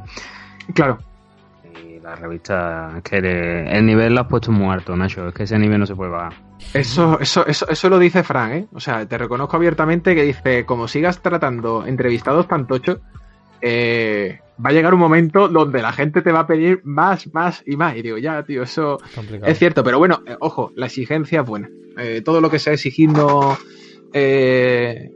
a nivel de, de, marca como manual está muy bien. Y ya digo que la portada del número 3 es un portadón, pero es un japonés que trabaja en Sony que va a ser flipante. no está poniendo dientes muy largos una y no, sea así. y no es Kojima, así que ahí lo dejo. Madre mía, Madre mía cómo, te vende, tío. Eso, eso, yo ya lo he dicho antes, no sé venderme a mí mismo, pero sí sé vender lo que, lo que tengo. A ver, Nacho, otra cosita que queremos saber y nuestros oyentes también, ¿vale? Eh, suponemos que tú tendrás tu equipo fijo, ¿no? Redactores, editores y eso. Y aparte, eh, bueno, nosotros que tenemos la revista, que estamos suscritos, hemos visto que hay distintos colaboradores que hacen los artículos tanto en el número uno como en el número dos, ¿no? Sí. Entonces, estos artículos eh, son libres, es decir, el colaborador te dice quiero escribir sobre esto o tú le propones sobre lo que tienen que escribir, hacéis reuniones para tratarlo. Eh, tengo un método de trabajo que la gente se ríe mucho, pero es que es la verdad. O sea, yo, por ejemplo, primero, eh, busco firmas dentro del sector de los videojuegos que crea, o creo, mejor dicho, perdón, que me pueden rendir, ¿no? Que pueden dar eh, rentabilidad o rendimiento inmediato y que son buenos, ¿no? O están empezando a despuntar. Me gusta, si os fijáis, hubo un chico una vez que me dijo, son las mismas firmas de siempre. Digo, lo siento mucho, pero de todas las críticas que puede tener la revista es la que menos compro. Porque eh, si Manu Delgado, Cristina Pérez, eh, María Pérez Recio, etcétera, son las mismas firmas de siempre, eh, creo que estamos, tenemos una concepción muy diferente, porque son chicos que acaban de terminar la carrera de periodismo, que acaban de comenzar en esto, que eh, están pegando patadas en diferentes blogs y derribando puertas porque escriben muy bien. Y yo precisamente le estoy dando voz. Obviamente hay firmas buenas, ¿no? Está Bruno, está Sara Borondo, está Enrique García, está Alberto Venega. Pero creo que con. A mí Alberto Venega me encanta. Además, el, libro, el libro que ha sacado ahora para quitarse, para quitarse el sombrero. Es maravilloso. Entonces, por eso digo que no estoy de acuerdo con esa opinión. Creo que intento traer lo mejor de las firmas más consolidadas con otras más nuevas, que puede salir mejor o peor. En el número, por ejemplo, 3, eh, tengo a, Hugo, Hugo Cris. Eh, vais a disfrutar muchísimo con su texto. Y Hugo, pues quieras o no, sí, escribe en Game Report, lo conoceréis, etcétera, pero no es alguien que, sea, entre comillas, que lleve 10 años escribiendo videojuegos. No sé si me explico. Es decir, eh, es, más, es más neonato, ¿no? Por, por llamarlo de alguna manera. Entonces, a mí me gusta dar voz a ese tipo de gente. Y, creo que es importante, ¿no? Eh, cambiar ese, sistema de colaboradores. Y lo que comentabas precisamente lo digo por eso, porque cuando alguien nuevo llega, yo la primera pregunta que le digo es, ¿qué es lo que se te da bien? Es decir, creo que el manual no sale bien solamente más allá de la declaración, de las entrevistas o lo que tú quieras, sino porque la persona que escribe, eh, el colaborador en este caso, tiene una libertad absoluta. Y yo le digo, ¿de qué te gustaría escribir? ¿Vale? Me gustaría escribir de esto. Y le digo, vale, pues ahora me vas a decir esta temática y tres más, ¿vale? Y de eso me hacen una batería de temas, me lo pasan a lo mejor a la semana y le digo, de estos cuatro, ¿con cuál te sientes más cómodo ahora? Entonces, claro, una cosa es lo que te gustaría escribir y otra cosa es con cuál te sientes más cómodo escribiendo. Y ahí siempre la gente se queda un poco pinchada porque dice, hostia, eh, visto así en perspectiva me la has jugado, ¿no? Y digo, es que esa es la gracia. que mm que eh, a mí, por ejemplo, me encantaría. Eh, eh, me encanta Metal Gear Solid, pero a lo mejor si me pides ahora mismo escribirte sobre The Last of Us, que es mi otra saga favorita, preferiría escribirte antes de The Last of Us que Metal Gear, ¿no? Porque Metal Gear ya a lo mejor lo tengo más trillado. Entonces, esa es la gracia, que intento que cada redactor tire donde más cómodo se sienta. Y por eso creo que los textos salen, salen bien. Obviamente después, si os fijáis, cada, eh, yo lo que ya una vez que me da el redactor esto, eh, lo que hago es eh, englobarlo en secciones. O sea, manual se divide en cuatro niveles, lo llamamos niveles, nivel 1, nivel 2, nivel 3. Eso es genial, ¿eh? eso es muy bueno. Cuando leyendo eso está muy guay. Ya ha pasado el nivel 2. De hecho, yo como chica la leo, por, qué nivel va? Dice, voy por el 2, bueno, mira, yo voy a llegar al 3. claro, y de hecho, la última página de cada nivel se llama cargar partida, lo que pasa es que no aparece. Vale. ¿Vale? O sea, la página que aparece en negro con una anécdota rápida de videojuego, anécdota de desarrollo o de diseño, etcétera, eh, se llama, la tenemos, la nomenclatura es cargar partida, ah, ¿vale? Porque cargas partida para llegar al siguiente nivel. O sea, Frank y yo la llamamos internamente cargar partida. Entonces, eh, eh, es eso. están divididas. Está dividido como en bloques. Está dividido como en bloques. Si os fijáis, hay un bloque japonés siempre. o un bloque más de juegos orientales. En el primero fue Fumito Ueda, en el segundo fue Stephanie Justen, en el tercero este señor que va a entrar. Eh, eh, entonces, ¿qué es lo que hago? Pues, por ejemplo, en el número 3, en el bloque del número 3, está este señor. Hay un reportaje que hace Héctor de... Ay, ¿cómo se llama Héctor de apellido? No me acuerdo, bueno, pero hace Héctor sobre el diseño de Yoko Taro, la obra de Yoko Taro, de Nier Automata, Nier y, y Drakengard. Eh, Juan Carlos habla de Kingdom Hearts y no me acuerdo otro texto más. Entonces, ¿qué es lo que quiero decir? Tienes eh, cinco o seis artículos que son de temática japonesa. No sé si. Entonces, bueno, esa. O sea, por ejemplo, en el 1 está Fumito Ueda, está Nino Kuni, eh, está el diseño de videojuegos de Metal Gear Solid. es decir, todo tiene cierto contexto japonés. Eh, a lo mejor otro nivel es europeo, otro nivel es americano. Genial, Entonces, eso... El concepto es genial, tío. Eh, la gente no lo ve, pero eh, está hecho de manera inconsciente para, para que la. Precisamente está hecho de manera inconsciente. O sea, creo que es la primera vez que estoy contando esto también.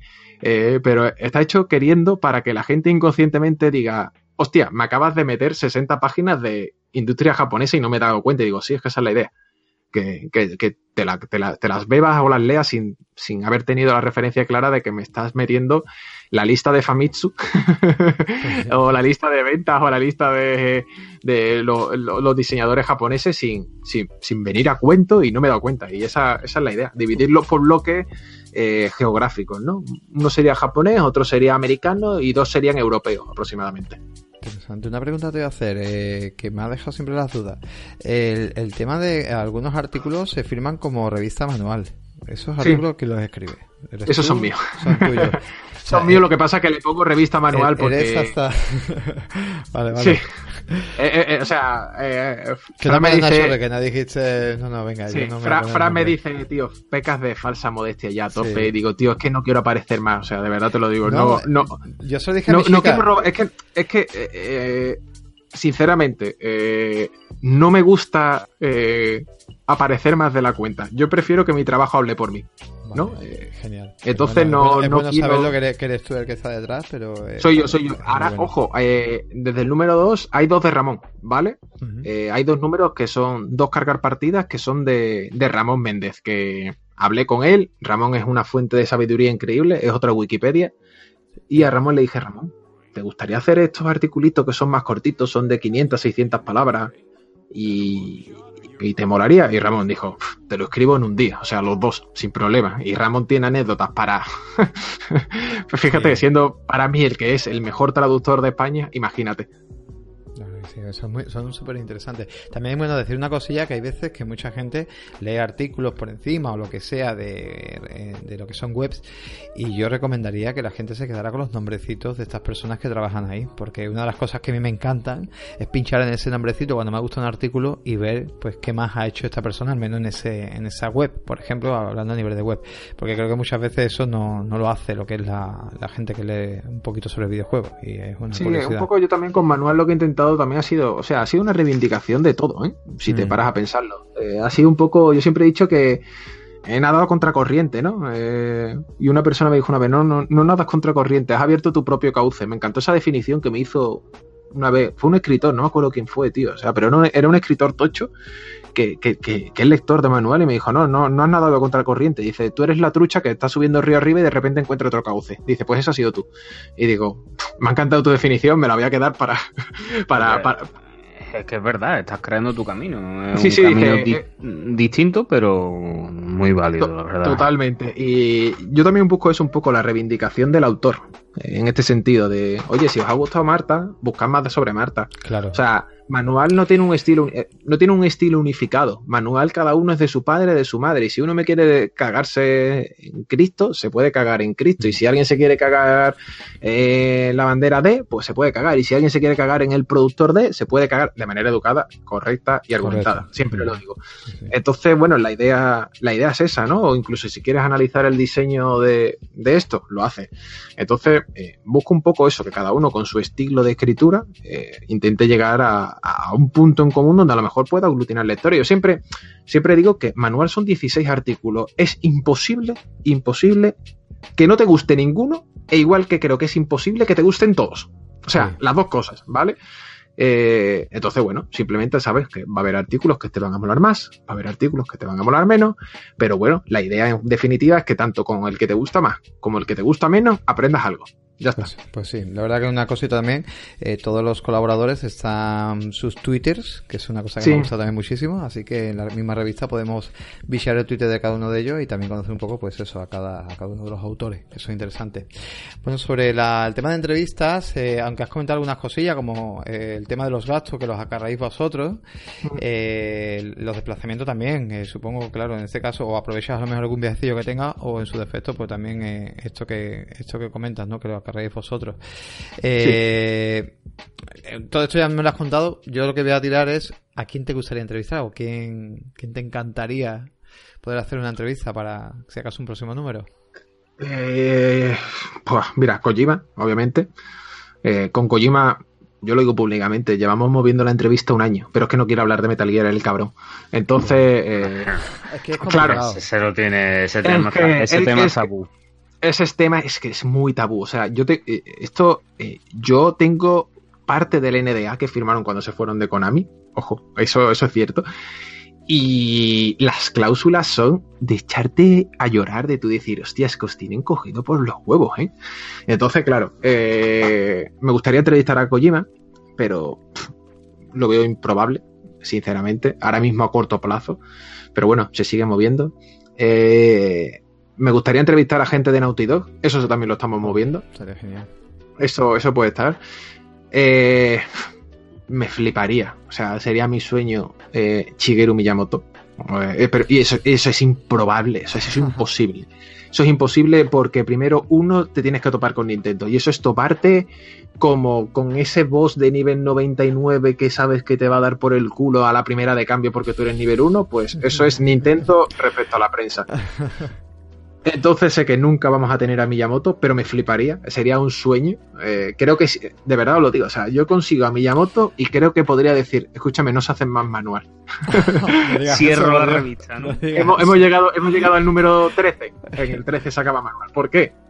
Macho, que, que- que no tengo nada más que hacer en la vida, que, que- que he entrevistado a, a Dios, Sí, he entrevistado casi a Dios, ¿sabes? Entonces ¿Y como... ¿Tan, tan estricta en Nintendo, Nacho? Eh, sí, Nintendo es lo peor que te puedes encontrar a nivel de comunicación. O sea, y si me está escuchando el PR de Nintendo España, se va a cagar en mis muertos, pero a tope. Pero él, él sabe que digo la verdad. Él sabe que digo la verdad porque él mismo tiene las propias restricciones de Nintendo Japón. Eh, es horroroso a nivel de, de restricciones, de, de seguridad, de, de todo. O sea, tiene un hermetismo tan, tan, tan, tan grande. Son tan poco accesibles que, da mucha pena, porque por ejemplo Square Enix y Capcom se están abriendo, y gracias a que Square Enix y Capcom están cambiando, yo he podido entrevistar, por ejemplo, a Uchikawa y Okamoto, eh, me crucé con Yuji Ori en la sala de entrevista y dije, por Dios, dame también a ese hombre, ¿sabes? O sea, dame a Yuji Ori, dámelo, mételo, que le voy a preguntar, eh, me puedo llevar una hora hablando de Chrono Trigger solamente. Eh, entonces, claro, eh, el Capcom también está eh, abriendo un montón. Entrevisté a los dos desarrolladores principales de Resident Evil 2 del remake, que salieron la entrevista en Mary Station. Además, está bastante bien esa entrevista. Eh, están abriéndose esas compañías. Sony, por ejemplo, la entrevista y la portada del número 3. No hemos ido nosotros, sino que Sony ha sido la que nos llamó y nos dijo: ¿Queréis una entrevista en exclusiva, sin ataduras, con la foto, etcétera, de este hombre? Y dijimos: ¿Dónde? ¿Cuándo? Y. Claro. Entonces todo eso está cambiando y nos encantaría que, joder, o sea, imagínate que te llamara Nintendo un día y te dijera, Nacho, ¿quieres entrevistar a Onuma? Y ¿cómo? ¿Dónde? O sea, ¿qué, avión tengo que coger para entrevistar al creador de Zelda, no? ¿O quieres entrevistar a Miyamoto? ¿Dónde? O sea, que me gasto yo el dinero, que, que, que me da igual, que voy a Kioto, voy a Kioto, que voy a Tokio, voy a Tokio, que voy a Osaka, voy a Osaka. O sea, cero problemas con eso, pero el problema es que no, son muy poco accesibles. Y es el coraje que me da. Ya digo, Kojima, Miyamoto y, y, y poco más, porque el resto realmente... eh, Los ves Los más europeos- accesibles, digamos, ¿no? Exacto, es que los europeos y americanos son muy accesibles. Esa gente que parece que está en un, en un panteón y tal, que lo están, ojo, a nivel de diseño, desarrollo, etcétera, eh, son más accesibles de lo que creemos. Me explico, accesibles obviamente si vas con un proyecto, si tienes un bagaje, etcétera, ¿no? Si vas a, como yo digo, hola, soy fulanito, quiero que me entre- entrevistarte para el, blog de clase que estoy haciendo para un trabajo de carrera, como yo pequé de novato en su momento, pues lo siento mucho, pero no te va a contestar. Eh, pero si vas con un proyecto sólido ya y demás, eh, por lo menos te pueden escuchar, que ya es bastante. Pues sí. Y bueno, eh, anécdotas de entrevistas, ¿os quieres contar alguna? Que tendrás muchísimas, pero bueno, algunas así. Yo he escuchado alguna, En- pero. en, me importa 13 volver a años no te puedo decir las que puedes. No, no, no, no, yo digo manual, yo digo en, en Ah, revista manual. Anécdotas actuales que te haya pasado, no sé, pues con alguno de los entrevistados. Yo he escuchado alguna interesante por ahí, pero vamos, ya ¿Cuál, tú cuál has escuchado tú? Y me las recuerdas. Eh, ay, ¿con quién fue? ¿Con que te vistes un día antes con él? Eh, en, en- Ah, hostia, Dave Grossman, macho. O sea, ese. Uf, la de Dave Grossman, o sea, esa fue buenísima. Tomando, tomando, él tomaba vino, creo, ¿no? Y... Mira, escúchame, o sea, esta fue, para, mí esta es maravillosa. Llego a Vilés, al Festival Celsius, y está allí Dave Grossman que va a dar unas charlas sobre Monkey Island, guionización de videojuegos, etcétera. Eh, total, me llama, me dice la gente del Celsius del festival, oye, vente, estamos en esta taberna, ¿vale? Y digo, vaya, vale, vale. Tú imagínate, llegas a la taberna y te ves allí un montón de gente ya un poquito pasada de rosca, eh, que le habían dado a la muñeca, como diría David Broncano, y, y de repente digo, hostia puta, que ese es Dave Grossman. Pero escúchame, y no solo eso, sino que de repente estaban allí, entiéndeme, escritores tochísimos a nivel internacional. El hijo de Stephen King, por ejemplo. Oh, eh, claro, claro. Ay, que no me acuerdo su nombre. Me ha sonado, fatal eso de el hijo de. Pero, eh, bueno, en general, es que gente es, la, es la que lee cómics y historias. Y, sí, sí, pero. se compró hace. Ay, espérate, lo buscamos, venga, bien.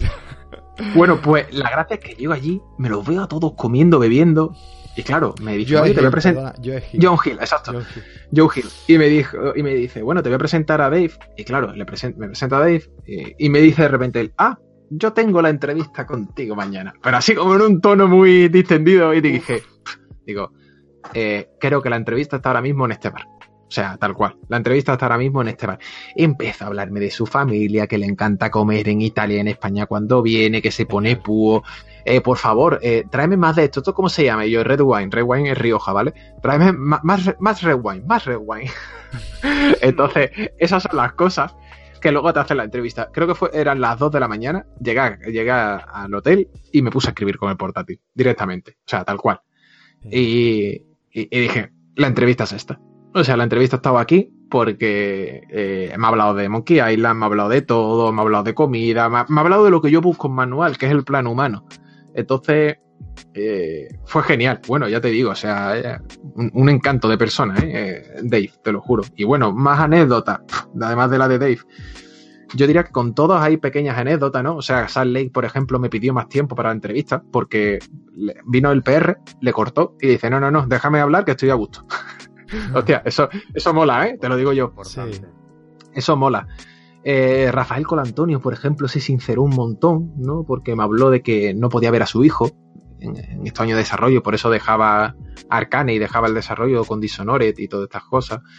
Eh, se sinceró muchísimo. Eh, Stephanie, con Stephanie, joder, con Stephanie me llevé tres días en Sevilla. Entonces, claro, cuando hice la entrevista fue el tercer día. La de Metal Gear, ¿no? claro, exacto la actriz de Qualle. Y yo dije, bueno, después de tres días contigo por Sevilla, ¿qué te pregunto yo?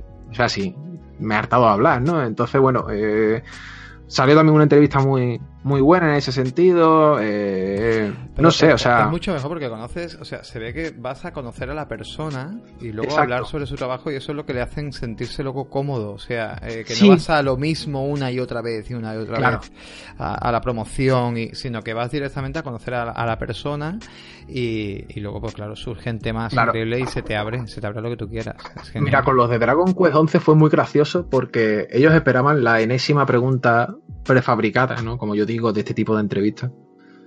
Y obviamente se la hago al principio, una de ellas, pero ya está. Después, ¿conoces a Yuji Ori? O sea, ¿conoces a Kira Toriyama? Sí, está de vez en cuando por Square Enix. Joder, cada desarrollo nuevo le decimos que es el último y así llevamos 10 años engañándole. Esa es una respuesta, ya la, ya la leeréis.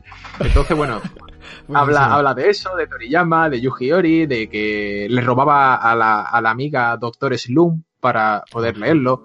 Eh, cosas así, tío, que son muy graciosas y claro, pues una hora de entrevista con japoneses. ¿Tú sabes lo que es una hora de entrevista con japoneses? Que los japoneses a los 10 minutos te están diciendo... Eh, Tengo trabajo. Eh, sí, sí, eh, chaval, mm, ya. Y además suelen ser de respuestas muy escuetas. De... Sí. Eh, so, y ya está, hasta luego. pero si me has dicho que sí, muy bien, y ya está, ¿no? Es como... Eh, pasando. Y una hora, encantadores. Eh, ya te digo, maravilloso, tío. O sea, eh, hay muchísimas anécdotas. con Amy Henny fue también genial cuando le tiramos la foto. De hecho, ya digo, me da mucho coraje que no aparezca porque es muy buena gente. ¿Hellblade? No. La de Hellblade, de Melina. Sí. Melina fue muy graciosa porque Melina vino. eh, vino de recoger el premio a Mejor Interpretación en los King Awards, precisamente. No se, lo esperaba, ¿eh?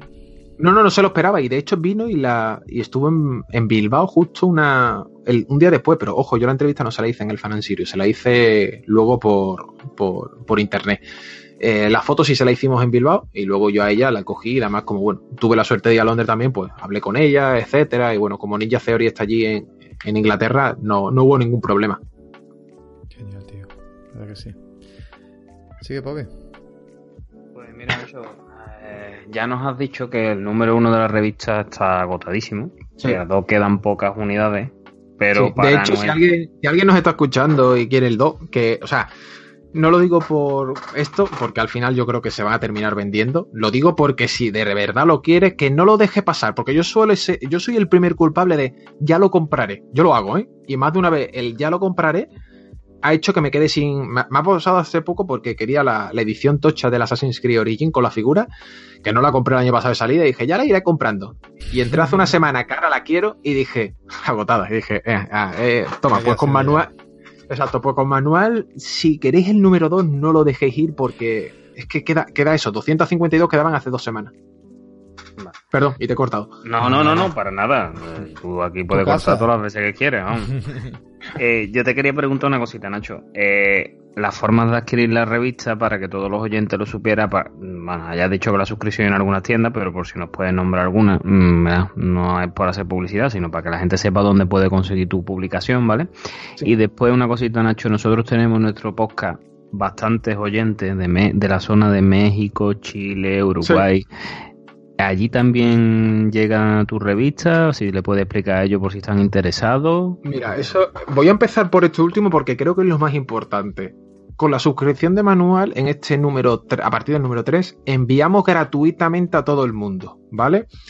Entra dentro de un acuerdo que hemos llegado y, y es muy importante. Obviamente, después cada aduana y cada país sabemos que esto va por cosas independientes, ¿no? Es decir, no creo que tarde lo mismo, aunque bueno, sabiendo cómo funciona a veces correo, no creo que tarde lo mismo a Sevilla o a Madrid que a México, aunque bueno, a veces me sorprendería porque te digo que en el número 2 mandamos una a Holanda y a Tokio y llegaron antes que muchas españolas. ¿eh? Entonces, eh, no me sorprendería en absoluto que, que, pudiera pasar eso. ¿Qué es lo que te quiero decir? Mandamos a todo el mundo. Así que la gente que, que iba en Sudamérica y Centroamérica, eh, que se suscriba. Porque de ah, hecho, ya os digo que tenemos. Ya tenemos suscriptores mexicanos y argentinos. Y pues más de uno, más de dos y más de tres, ¿eh? Pues motivamos desde aquí a la audiencia porque me acabas de sorprender un montón. Yo creía que iba a ser tirada solamente nacional. No, no, no, lo hemos, cambiado. No sabéis la de gente de Sudamérica que nos ha pedido la revista. Es que esto o sea, y, hablé, eh, me dijeron que obviamente las aduanas son un mundo, que cada uno va a su bola, pero que, que, se, que se mandan y se envían. Entonces yo dije, pues para adelante, o sea, para adelante como los de Alicante, lo intentamos y, y, a sacarlo. Entonces se manda internacionalmente. A los españoles os recomendaría, como digo siempre, la suscripción, de verdad, nos ayudáis muchísimo con la suscripción, es la mejor manera de apoyar el proyecto, pero que queréis comprarlo en una tienda, pues tenéis en realmente cualquier tienda de cómics, libros, librerías, etcétera, que trabaje con SD, que SD trabaja y distribuye el 99% de los cómics y mangas de este país. Entonces, si esa tienda tiene cómics y mangas, trabaja con SD y simplemente tenéis que llegar a la tienda y decirle, oye, ¿me podrías encargar el manual? Que ya de por sí se va a distribuir. ¿Que no lo tiene en esa tienda? FNAC, Amazon, Game, el corte inglés, eh, los principales puntos de venta. Yo digo que se deje la gente de tontería, lo digo en serio, que por 20 euros nada más no vas a perder nada. Y va a ser, eh, de verdad, lo vas a tener seguro, pero seguro que la vas a tener en casa. Y como tú bien has dicho, aunque de los 10 y cuánto hemos dicho que son, 10 y cuántos artículos? 16 artículos, 4 reportajes y 4 entrevistas mínimo, siempre. 24, en total piezas. Nada más que te, te gusten 5 artículos y una entrevista ya las has amortizado lo que es el número, o sea, pero de sobra, porque es que es enriquecedor y de verdad que 20 euros los gastas en, vamos, ¿en qué? En unas cañas y, y es para Mira, te lo gastan un rato. No, no, si hace, hace poco nos llegó un suscriptor y dijo, bueno, pero estos 20 euros, se, había suscrito por primera vez, abrimos el proceso hace dos semanas o tres y fue muy gracioso porque me hizo mucha gracia. Dice, bueno, pero te paga 20 euros, dice, ¿esto cuando se renueva? ¿El mes que viene? Y digo, no, no, en noviembre de 2019. Es y que me es dice, ridículo, tío. y me dice, o sea, en un año, digo, sí. Me dice, joder, pero si pago 14 euros al mes por Netflix, digo, eh, ya, pero es que, o sea, es nuestro modelo. O sea, como que yo estaba pidiendo perdón por, por cobrarte tan poco, ¿no? Y me- no sé, fue una situación muy, Claro, muy triónica, ¿no? Muy graciosa. Yo diciendo, joder, es que me hace sentir mal. A ver, eh, eh, eh, sí, es, ¿Qué hago? ¿La subo o qué? claro, claro, digo, es, es el precio, tío. O sea, y, y no quiero Por eso moverlo. te digo, quiero por eso saque- te digo que hay que apoyar desde la suscripción, porque hay muchas pérdidas, lo que lo que tú has dicho, que sí, que hay forma de destruirla y que la gente que no eh, puede hacerlo de otra manera, pues vale, está bien, o que la haya encontrado de, de casualidad en el comercio, pues está bien, pero que, que lo suyo es eso, la suscripción, lo principal la suscripción, y que ya el resto, pues, pues como quiera, y que no es dinero, tío, son 20 euros al año, y vamos, nosotros estamos suscritos a otros modelos que hay de, de revista, como bien conocemos, en el caso de Sí. GTM, eh, que también tenías a Tejerina que te escribió un maravilloso artículo, no sé si ha vuelto a repetir. Y, y, por ejemplo, eso son 10 euros, estamos en la Gold nosotros, porque tienen varios formatos, y es más contento que qué. Aquí tengo mi laminita cada, cada vez que llega una laminita, que la pongo aquí al lado mía. Claro, y además que te digo una cosa, o sea, cuando estás dentro y empiezas a enterarte, ya no, por ejemplo, revista Libero yo la compraba en una tienda, eh, en un comercio grande, y sabéis qué he hecho, ¿no? He cambiado la suscripción, porque sé que también es una editorial muy pequeñita, son ellos propios, eh, sé que también pasan las mismas penurias y dije, mira, escúchame, si cada revista Libero vale 5 euros, yo sé que los 5 euros ya van para vosotros, para vosotros va. Ya está, o sea, es muy sencillo. Al final, eh, creo que si la gente conociera a lo mejor un poco más todo lo que hay detrás, que creo que es el problema que no, que a veces faltan estos datos, como que hay cierto miedo a hablar de ellos, ¿no? O, o secretismos, ¿no? Y al revés, No, yo hay creo que, deberíamos, Hay que decirlo, tío. deberíamos visibilizarlo precisamente para que la gente diga, hostia, que te ha costado 7.000 pavos hacer la revista, sí, es que esa es la Hay gracia. que decirlo. Entonces creo que esa es, esa, esa, esa es la gracia, ¿no? Un poco el, el tú decir, oye, eh, pasa esto, pasa lo otro.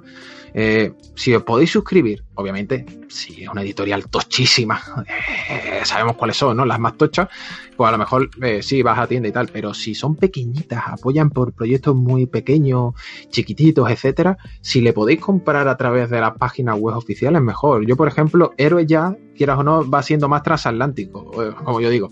Pero, por ejemplo, si el libro de héroes lo vais a comprar tanto en tiendas como en web, a lo mejor, teniendo en cuenta que ya los gastos de envío casi que son gratuitos en, en web, a veces pues eh, puedes ayudar muchísimo a la editorial comprándole el libro directamente a ellos. Sí, la verdad es que sí. Nacho, ahora te voy a hacer una preguntita que tú a mí ya por Twitter me, me respondiste o me dejaste caer algo, pero que creo que para los oyentes va a ser algo interesante. Eh, entre vuestros proyectos entra la posibilidad de alguna revista especial, ¿En qué sentido? en el sentido de algún, de, sé, de alguna saga, por ejemplo Resident Evil, Uncharted, algún especial sobre algún videojuego en concreto nada más. En los de los GTM, de, eh, GTX, ¿no? De GTM. Por Mm, ejemplo. Sí. Eh, hay algo. hay- estoy ahí negociando con Juan. Está- estamos, estamos ahí hablando porque la saga que yo quiero eh, no es muy comercial. Pero es que es tan maravillosa, de verdad lo digo. Eh, bueno, yo lo digo, o sea, es lo- los Odyssey, ¿vale? De Ah. Xbox 360. O sea, ¿qué ha pasado con ese juego, verdad? Qué pena que. Hubiera roto. hubiera- o sea, sacaron una segunda parte, ¿verdad?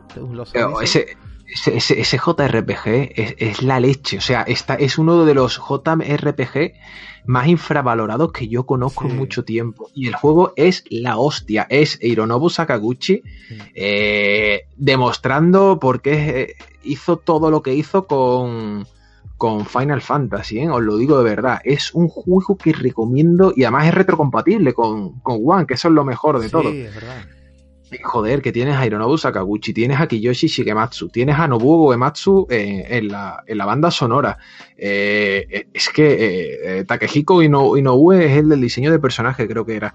Que tienes a- es que tienes ahí un tridente de, de, de- de gente bestia. O sea, que Takehiko Inoue es el creador de, de Slam Dunk, Slam Dunk y Vagabond, ¿vale? Es que, o sea, es que es súper tocho esa producción y además la historia es la leche, el juego es bueno. eh, buah, te lo estoy diciendo todo esto y se me ponen los vellos de punta. Por eso, eh, se lo propuso a Juan, pero es, es, cierto que, joder, es menos comercio. Las cosas como son. Sí, es una pena porque es un mercado. Entonces, bueno, estamos ahí viendo a ver qué, qué puede salir o bueno. qué puede tirar. Él, él, quiere Metal Gear, pero es que yo Metal Gear es lo que he dicho. Prefiero, prefiero dejarlo reposar te, porque te ves no, saturado, creo. claro.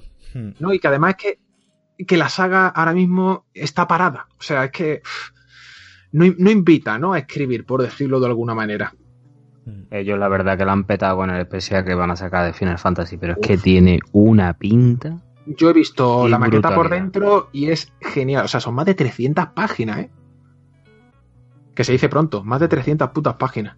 Por Al final 20 no euros. sé- yo al final no sé en cuánto han, se han quedado. Creo que han llegado casi al final del todo, porque han ido subiendo el proyecto cada vez más conforme más fueran recaudando. No, sí, sí, mira, Para de hecho tener te lo- una te lo digo. brutal, ¿eh? Te lo digo, espérate. Han, han conseguido al final 29.373 euros, casi 30.000 euros, ¿eh? O sea, 783 patrocinadores. Es, un- es una es una maravilla. Yo me alegro un montón. Eh, he estado pendiente de este proyecto desde primera hora. Eh, me alegro muchísimo por Juan. Me alegro muchísimo por Marta, porque Marta es una currante nata. Mm. Eh, no sé, o sea, me alegro muchísimo por todo esto porque me parece el triunfo de una idea, sinceramente. Me parece Sí. el triunfo de, de algo, de algo, de algo maravilloso y que creo que puede dar mucho que, mucho de sí en el futuro. Yo creo que aparte de ser un proyecto maravilloso como tú lo defines, que lo es, que vamos, que yo lo vi y ni me lo pensé, Sí, eh. Hmm. eh, aparte es que han sabido el momento exacto. El momento Claro. exacto Sí, es ahora. Ahora que está la gente con ganas del remake famoso este, que no sé si lo veremos o antes nos moriremos. Está la gente con ganas de Final Fantasy, pum, ahí la han clavado, perfecto. Sí, sí, sí, totalmente. Y además que, bueno, eh, seamos sinceros, que nos escribe Marta. No, no, Eh, que eso, eso, eso, eso es sello de garantía. O sea, creo que no hay chica que sepa, o de las que más sabe, mejor dicho, de Final Fantasy y Estudio Ghibli en este país. Así de claro.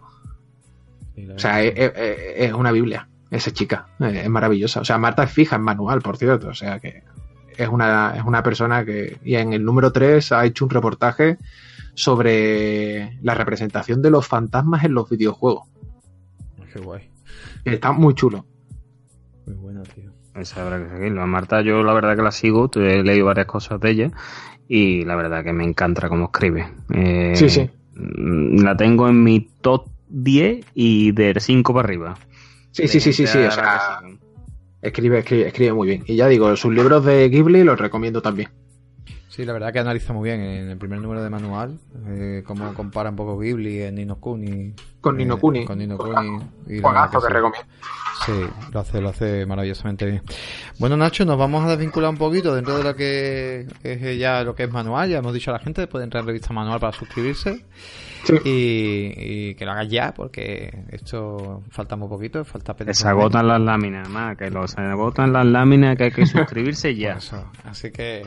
Y entonces, bueno, pues nada, queríamos comentarte un poquito ya pues, sobre la generación de videojuegos, que, que la generación de videojuegos que se está pasando, cómo, cómo la has visto un poquito por encima y sobre todo si, no sé, la que llega te, te da motivación o no.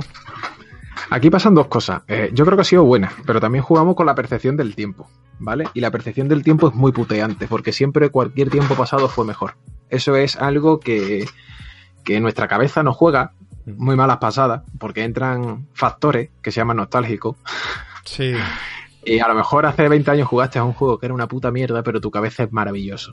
Entonces, claro, eh, eh, creemos que esta generación ha sido mala, pero no, no ha sido mala, ha sido una generación realmente buena. Entonces yo creo que hemos tenido una, un, sistema, o en este caso una, un, recorrido de, de videojuegos que ha sido realmente bueno.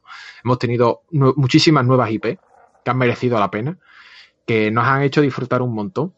Cierto es que quizá esa sensación de que a lo mejor ha sido peor generación, también la hemos tenido que hemos sufrido muchos refritos de remaster HD, eh, que ya empezaron en PlayStation 3, pero en PlayStation 4 como que, que ha sido atroz, ¿no? Eh, de repente sacas el mismo juego con tres cambios y, Y en Nintendo. y- exacto, y parando, y para de contar. Entonces, bueno, esas cosas, pues, a nivel de, representación mental juegan muy malas pasadas.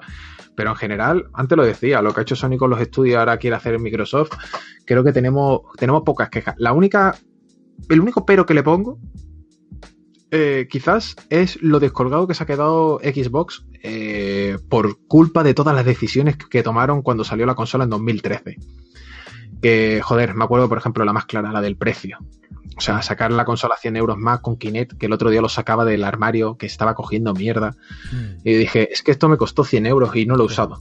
Además, de hecho, lo, desactivaba porque, o sea, recuerdo a lo mejor estar jugando al Need for, o sea, recuerdo estar jugando al Need for Speed Rivals y de repente yo de, me adelanta el típico coche, me cago en mis putos muertos. Te decía que no, te que no te estoy hablando, que me van a adelantar. yo, pensaba, yo pensaba, que era por, porque también restringía un poco la potencia de la máquina, ¿te acuerdas? Sí, sí, por supuesto. Entonces, claro, por eso digo que, bueno, han sido esas cosillas. Me da coraje que no haya habido más competencia, porque, porque habría sido bueno. Pero no obstante, también prefiero quedarme con lo positivo y es lo bien que está terminando Xbox como consola. Eh, creo que la retrocompatibilidad está siendo una base importantísima, va a jugar un papel muy importante en el futuro, eh, sobre todo también para Sony. Creo que Sony en PlayStation 5 vamos a tener PS4 retrocompatible, casi seguro. Tiene toda la pinta. Eh, porque va, a compartir arquitectura casi, casi, casi, casi, casi, casi que seguro. con Play 3 y Play 2 y Play 1, ah, ahí ya lo veo más difícil. Pero con Play 4, muy probable. Entonces, bueno. Now, ¿no? A lo mejor, ¿no? Con PlayStation Now, a lo mejor que entre. También. No, no, pero yo te hablo de lo mismo que ha hecho Xbox. De meter tu disco y tener. Seamos sinceros, o sea, el sistema de retrocompatibilidad de One es la leche. O sea, el yo saber. Ahora mismo, por ejemplo, que estoy hablando con vosotros y estoy mirando a la estantería y tengo ahora mismo casi 300 juegos de 360 que siguen siendo la mayoría de ellos ser, eh, utilizables, ¿no? O servibles. A mí me parece la leche. O sea, me parece la leche y te digo que lo he usado, ¿eh? O sea, tenía juegos eh, precintados como Bioshock, Infinite, eh, el Gear of War Judgment, eh, un montón de juegos que tenía precintado ahí y, el año pasado me lo fui quitando uno tras otro y diciendo, hostia, es que esto es una maravilla. O sea, lo metes, lo descargas, lo utilizas de manera digital, todo. No, sé, o sea, es un sistema tan bonito, todo, todo, o sea, de verdad lo digo, me parece genial, creo que a Sony le ha hecho ponerse las pilas, eh, ya no solo de Studio First, que eso va muy bien, sino este tema de la retro, y creo que se avecina también una generación preciosa, o sea, si hay que poner algún pero, más allá del precio de, esta de, al principio One y sobre todo que me gustaría que hubiera habido más rivalidad porque al final con la rivalidad lo que decimos ganamos nosotros ¿no? Sí, creo que ha tenido un camino muy muy muy plano o sea muy llano el, lo que es PlayStation sí eh, exacto no no ha sido un paseo seamos sinceros o sea entonces lo que lo que sí quiero decir simplemente que el único pero es que por Dios eh, no más parches o sea eh, no somos beta testers yo entiendo que, eso mola y tal, porque te quitas esto, pero una, eh, la instalación de los juegos ya a, veces ya se pasa de castaño oscuro, o sea, descargar 100 gigas de parche de Fallout 76 en 7 días. Es, sustituir el juego, es uno por eh, eh, es, que es, eso, o sea, estamos haciendo otra cosa totalmente diferente. Eh, hablamos también de esas instalaciones que te piden 100 gigas cuando tienes una consola, en mi caso la Play 4 de primero, que era de 500 gigas, y tú dices que sí, que es que puedes cambiar el disco duro. Sí, muy bien, tío, puedo cambiar el disco duro, pero es que yo quiero la consola que me he comprado de base. Entonces, joder, esas cosillas, ¿no? que al fin y al cabo te voy a decir una cosa, no es más que optimización. Nunca lo olvidemos. O sea, en todo. Es optimización. Siempre lo diré. Tú puedes optimizar, comprimir y hacerlo mejor. Pero es más fácil, pues, soltar el paquete gordo, ¿no? Como yo digo. Arreglarlo después. Exacto. Pues yo lo que tú acabas de decir, Nacho, estoy de acuerdo contigo en algunas cosas y bueno, y con el compañero más, pero en otras no. Por ejemplo, al principio con la retrocompatibilidad, todos recordaremos cómo Sony se mofaba de Microsoft, decía que eso eso era, era algo que no usaba nadie y al final le van a pasar, van a pasar por el caro, le está saliendo Exacto. Pero yo como ustedes no pienso que PlayStation 5 yo creo que no lo va a traer de primera hora. ¿Vale? Que yo creo que Sony tiene la cabeza muy dura y son muy testarudos. De primera hora yo creo que no lo va a traer. Pero que como igual ha pasado con Xbox One, lo van a implementar al al, equipo lo puso a los tres años, está la máquina en la calle, ¿no? yo, tres años. Yo, te digo que sí lo va a tener. O sea, estoy tan convencido, fíjate si estoy convencido de ello, porque es que eh, cuando salga la nueva Xbox o, PlayStation, tú piensas que Microsoft va a salir a ese escenario y va a decir, hola chavales, ¿qué tal? Muy buenas noches. Tenéis ahora mismo disponibles más de mil juegos para jugar. Ahora, así. Sí, que no puede. Es que mm. eh, en verdad eso, ya... eso a nivel de marketing. O sea, a nivel de marketing decir. Es brutal, es muy bestia.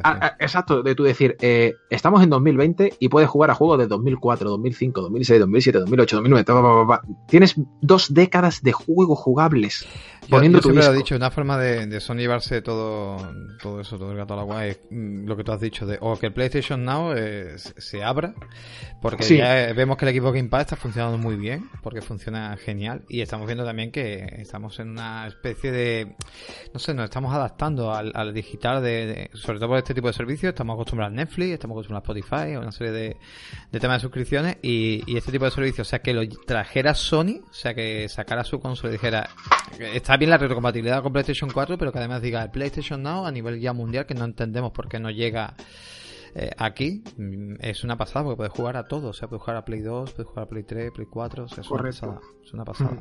Sí, sí, o sea, no, no, ya te digo, eh, Xbox va a ser retrocompatible, eso es 100% seguro. De hecho, eh, para, Microsoft murieron las generaciones, para ellos es ya total, totalmente. un ecosistema, o sea, es un ecosistema unificado. En 2016, en 2016 hablé con un, ingeniero de Microsoft y recuerdo que me dijo, o sea, no era, PR, pero eh, había tenido contactos con los ingenieros un montonazo a tope y me dijo, mira, nos ha costado un dineral. Dice, hacer, hacer este sistema retrocompatible nos ha, dice, ha tenido unos gastos enormes, porque piensa que el juego lo que hace es que lee el disco, lo descargas a través de emulación, lo emulas, etcétera, ¿no? Eh, dice, nos ha costado sudor, lágrimas y mucho dinero. Dice, pero hemos creado un sistema que es que va a ser retrocompatible dentro de 50 años si queremos. Entonces, eh, ya está. o sea, no hay más. Pero es que aparte, los tíos no solo se han conformado con hacerlo retrocompatible, es que, encima lo mejoran.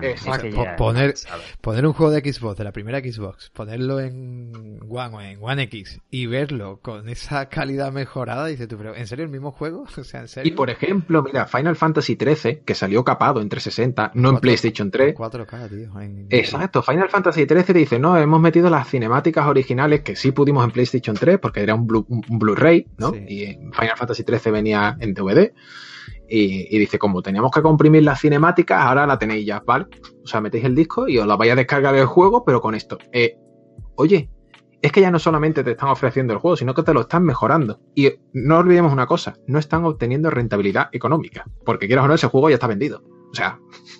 es publicidad, es simple publicidad. Eh, exacto, entonces ya digo, mola un montón, creo que hemos tenido una generación muy buena creo que también eh, se avecina otra muy potente. Sobre todo por, por lo que está. por lo que se está tramando, ¿no? Yo, creo que vamos a tener una auténtica. Bueno, vamos a llamarlo, pero guerra de consolas, creo yo, en la nueva generación, ¿no? Si quisieran.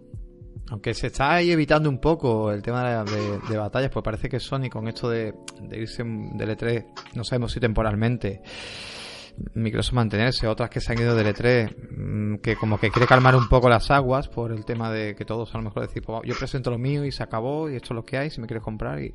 Pero, pero yo veo que la siguiente generación, con los 13, 14 estudios que tiene ahora mismo Microsoft, la otra que también se va a poner las pilas, porque Sony evidentemente tiene respuesta para todo y ya sabemos que el marketing es la líder. Me parece a mí que se avecina una guerra de consolas bastante tremenda, que vamos a ser todos beneficiados, pero es importante. Por eso. Sí, puede ser, puede ser. O sea, no te puedo decir nada más. Es que creo, estoy con, estoy con vosotros. Bobby, ¿quieres decirle alguna cosita más? Sí, una última pregunta, Nacho. Nos acaba de decir hace poco que tiene como 300 y pico de juegos de Xbox 360. O sea, que tú tienes que tener una biblioteca de juegos alucinante. Sí. Eh, bueno, como se está viendo, la nueva era nos están metiendo el digital. ¿Qué opinas tú de ello? Yo es que soy tan físico, tío. O sea, si es que saco una revista en papel, nunca olvides eso.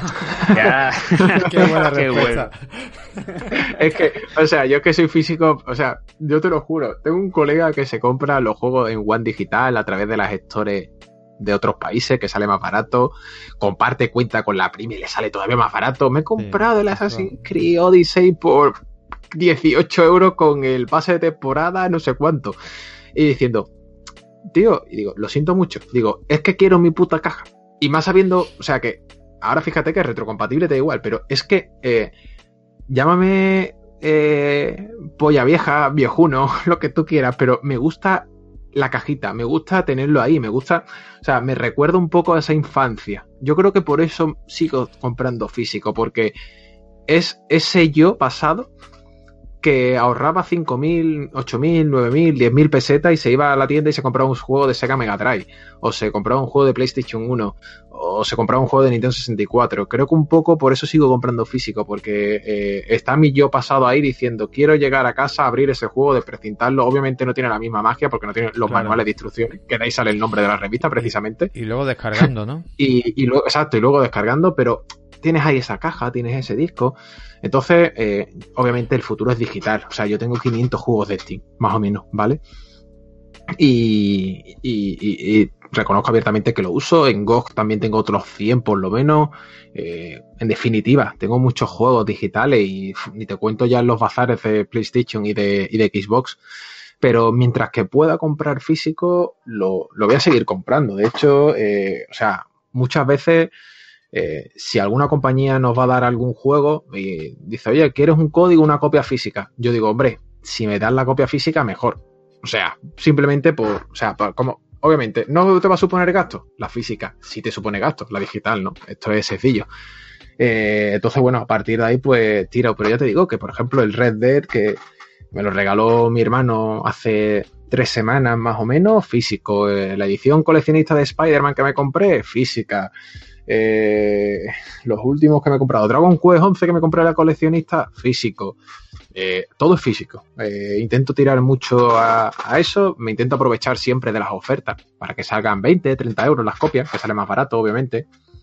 Y, y ahí, pero el futuro es digital, o sea, seamos sinceros. Y yo entiendo a compañías ya que no quieren sacar en físico, porque en físico, con los márgenes de beneficio que hay, ahora lo sé más que nunca, eh, etc, etc, eh, pues, pues, cuesta más, cuesta más, o sea, seamos sinceros, cuesta más, pero oye, escúchame, yo siempre he dicho que lo suyo es que estén siempre los dos formatos y que cada sí, uno opte. Exacto, que cada uno opte por lo que más quiere. Entonces, bueno, ya te digo, o sea, yo creo que físico eh, la, la, tengo contabilizada la mitad, pero creo que iba por unos 1200 juegos físicos los que tengo. Madre mía. Y yo deshaciéndome todo lo físico. Yo cada vez las bibliotecas más anchas de, de, de, de, digital. Yo como las ediciones coleccionistas de las cuales soy amante y tengo unas cuantas, nada más salen en físico, tengo un juego físico. Y, y de hecho ya para el año que viene tengo reservado tres. Eh, entre ellos la del Kingdom Hearts que me, que me parece una pasada de edición coleccionista. Está Pero... muy chula. Kingdom Hearts, Resident Evil 2, Cyberpunk, Devil May Cry 5. Es que, o sea, el añito que viene que se presenta nada más comenzar 2019 no, yo... es una locura. Yo además ya se lo he dicho, yo estos reyes, desde aquí si me escuchan todos mis familiares, no quiero regalos, solo dinero, me lo podéis ingresar a la cuenta bancaria, que febrero y marzo me quedan muchos gastos, por favor. Un, o un cheque de 60 euros por valor de ese juego, ¿no? Que también te vale. También. También me vale, también lo acepto, es que tendré que reconocer, el primer trimestre que nos han preparado el año que viene es horroroso, ¿eh? Hearts... Resident pero, Evil. Pero para que te des cuenta, o sea, antes, eh, lo, lo, bueno de escribir tantos años sobre videojuegos es que había unos patrones que se repetían y hay unos cuantos, ¿no? Que es que enero, febrero, julio, agosto son la puta mierda de lanzamiento. Y sin embargo, las compañías han dicho, oye, escúchame, ¿y por qué en lugar de aglutinarlos todos en Navidades o en abril, mayo, no cogemos y empezamos a, a, repartirlo por todos los meses, ¿no? Es más lógico. Pues, Claro, pues ahí lo tiene, Kingdom Hearts, eh, Resident Evil eh, y Devil May Cry en los tres primeros meses del año. Ole, creo, pues, pues, eso, claro. Creo que antes se vendía, quizá por el tema de regalos de, de, Reyes, pues antes se vendía, como también los juegos eran tan caros, que hoy en día siguen siendo sí. caros, pero parece que no, con el Black Friday y con todo esto, yo me he comprado el Assassin's Creed y el Odyssey, me lo he comprado en 34 euros, ahora con la rebaja esta que ha habido claro, claro. por parte de Ubisoft 50%. Entonces, yo creo que ahora, pues, mmm, se han dado cuenta que se puede vender mucho más a lo largo de también del año y, y, es mucho más lógico para no comprar todo lo es que te compras 3 4 juegos y ya es un dinero entonces lo claro. suyo es eso a lo largo del año sobre todo los familiares que estos que entienden un poquito menos para los chavales que la típica mamá papá y no saben pues yo creo que eso que, que, viene un poquito mejor sacarlos así y yo creo que para todos viene mejor y además no hay escasez ninguna estás todo el año además, jugando. yo te voy a decir una cosa yo sinceramente creo que no ha habido ningún mes del año en donde no me haya comprado ningún juego de salida yo, yo me estaba creo planteando... incluso agosto ¿eh? Sí, he comprado para juegos, ¿eh? Yo me, yo me quería plantear va a ser complicado lo que tenemos el amigo Cabeza. Cabeza Freeman, bueno, junto con Adrián llevan un blog muy interesante y un podcast llamado Deep Passes Now, que a mejor te puede interesar un poquito, sobre eso, todo sobre el tema de retro y un poquito de todo. Y tuvo, tuvo una propuesta Cabeza el año pasado, como se llama Antonio Guerrero, y que era no comprar ningún videojuego este año. Mira que es difícil eso. Eso es peor que quitarte el tabaco y el alcohol, creo yo. no comprar ningún videojuego. picó al final, ha picado muy poquito, porque ha picado. Ha picado, ha picado. Ha, picado, con el, con el huevo este que es impronunciable, que yo no voy a decir, el calo, Ah, el, el colo, colo, azul. Sí, y bueno, y Ostopal también pico. Pero, pero es verdad que se ha mantenido al margen prácticamente casi un año. Y yo me quería. Estaba planteando, digo, quiero pasar un montón de juegos, tío. Es que tenemos una cantidad de juegos en la biblioteca. Y, y digo, voy a intentar este año, pero es que ya con los primeros meses esto es imposible yo como no me pilla ese Resident Evil 2 Remake, eso no, o no, ese de Cry 5 son mis sagas favoritas, no puedo. Pero sí, y es lo que os comentaba de récord, me, he metido ahora en una hipoteca y, este mes tenía que ahorrar y ha sido como en plan en el Black Friday, me, me llamaba mi madre me diciendo, ¿has comprado algo? yo, no mamá, no, no tientes, ¿vale? O sea, no... No, es que he visto, mi madre, ¿eh? he visto esto y oye, si me puedes comprar tú y yo, pero no sé, hija puta, o sea, Eso tu madre, tu madre picándote a comprar en vez de claro, diciéndote no, Es que, y mi, y mi hermano, eh, mi hermano por otro lado, es que, bueno, si tú te compras esto, o sea, pídeme esto, eh, que mañana tengo que recibir el paquete de hecho. Y Amazon, que es tan maravilloso, que empieza a ofrecerte cosas, mira lo que hay, mira. Eh, exacto, no, toma, aquí está el juego por 8. No, tío, no quiero, no, no, no, quiero, no quiero, o sea, para, para, para. O sea, hasta enero, febrero, espérate unos meses, que, que tengo que poner la cocina. Cuando ponga la cocina, me gasto todo el dinero que quieras otra vez un juego, pero ha sido ha sido, ha sido un Black Friday muy duro, porque creo que en Black Friday me he hecho la mitad de mi colección de películas, por ejemplo. Ostras, bueno, también compras eh, Blu-ray en físico. También le das, también das. Yo, yo es que, mm, vamos, lo dejé todo en físico, ya te digo. Mm, eh, como el tema también ahora de, esto de, del streaming, alguna peliculilla que caes, pero que nada, o sea, ya todo digital. O sea, soy el, somos el yin y el yang, tú y yo. Sí. No, hombre, no, pero a ver, es, lógico, ¿eh? O sea, yo te, yo, yo te digo. de colección, ¿eh? Pero. Eh, mira, eh, el escritor Juan Gómez Jurado, que es buen amigo mío, si no habéis leído sus libros, los recomiendo. pues Juan Gómez, recuerdo que hace dos años me dijo, Nacho, tío, acabo de donar casi mil libros a la biblioteca de mi pueblo, ¿vale? O de mi, o de mi, su pueblo, de su ciudad, no me acuerdo lo que me dijo. Porque es que lo que me dijo, dijo, no me caben más libros en casa. Me he quedado las ediciones tochas de libros y de cómics y cosas así, pero el resto las he donado a la biblioteca para que las tengan allí. Y es que ya nada más que quiero digital. Y eso creo que nos va a pasar a todos, ¿eh? Si coleccionamos tanto físico... Cuando tengas que mudarte, que te habrás mudado más de una vez, pero cuando tengas que mudarte dirás, me cago en la leche lo que yo tengo vamos A ver, vamos a ver. Yo me mudé hace un año y medio, ¿vale? Y yo nada más que en cajas de cómics moví cerca de 122k, ¿vale? Yo eh, la colección la de, de, a ver, más o menos para que os hagáis una idea, es que tampoco quiero que suene egocéntrico y vacilón. No, no, no, no, no, no, para, nada. Yo, yo creo que esto no Yo calculo que mi colección puede tener unos 16.000, 17.000 cómics, puedo tener más o menos. madre mía, o sea. Puedo tener. Pero es que Nacho, en videojuegos, es que yo tengo un trastero donde yo vivo, ¿vale? Y yo tengo el trastero lleno de videojuegos cómic y cosas de mi hija, de que no uso, tú sabes, el carro y esas cosas que te bajas para abajo. Y no, es que es una marabunta. Yo tengo que empujar la puerta para poder entrar. Mm, y no sé, el otro día un amigo eh, tengo por ahí, le regalé a Cabeza Freeman que ha, que ha hablado mal, le regalé la PS Vita porque tengo tres. Mm, tengo que tener eh, tres PlayStation 1 eh, Game Boy puedo tener dos o tres también, es que no sé, yo toda mi vida me he dedicado a coleccionar entre mis dos aficiones más grandes que han sido los cómics y los videojuegos y no sé lo que yo puedo tener ahí abajo.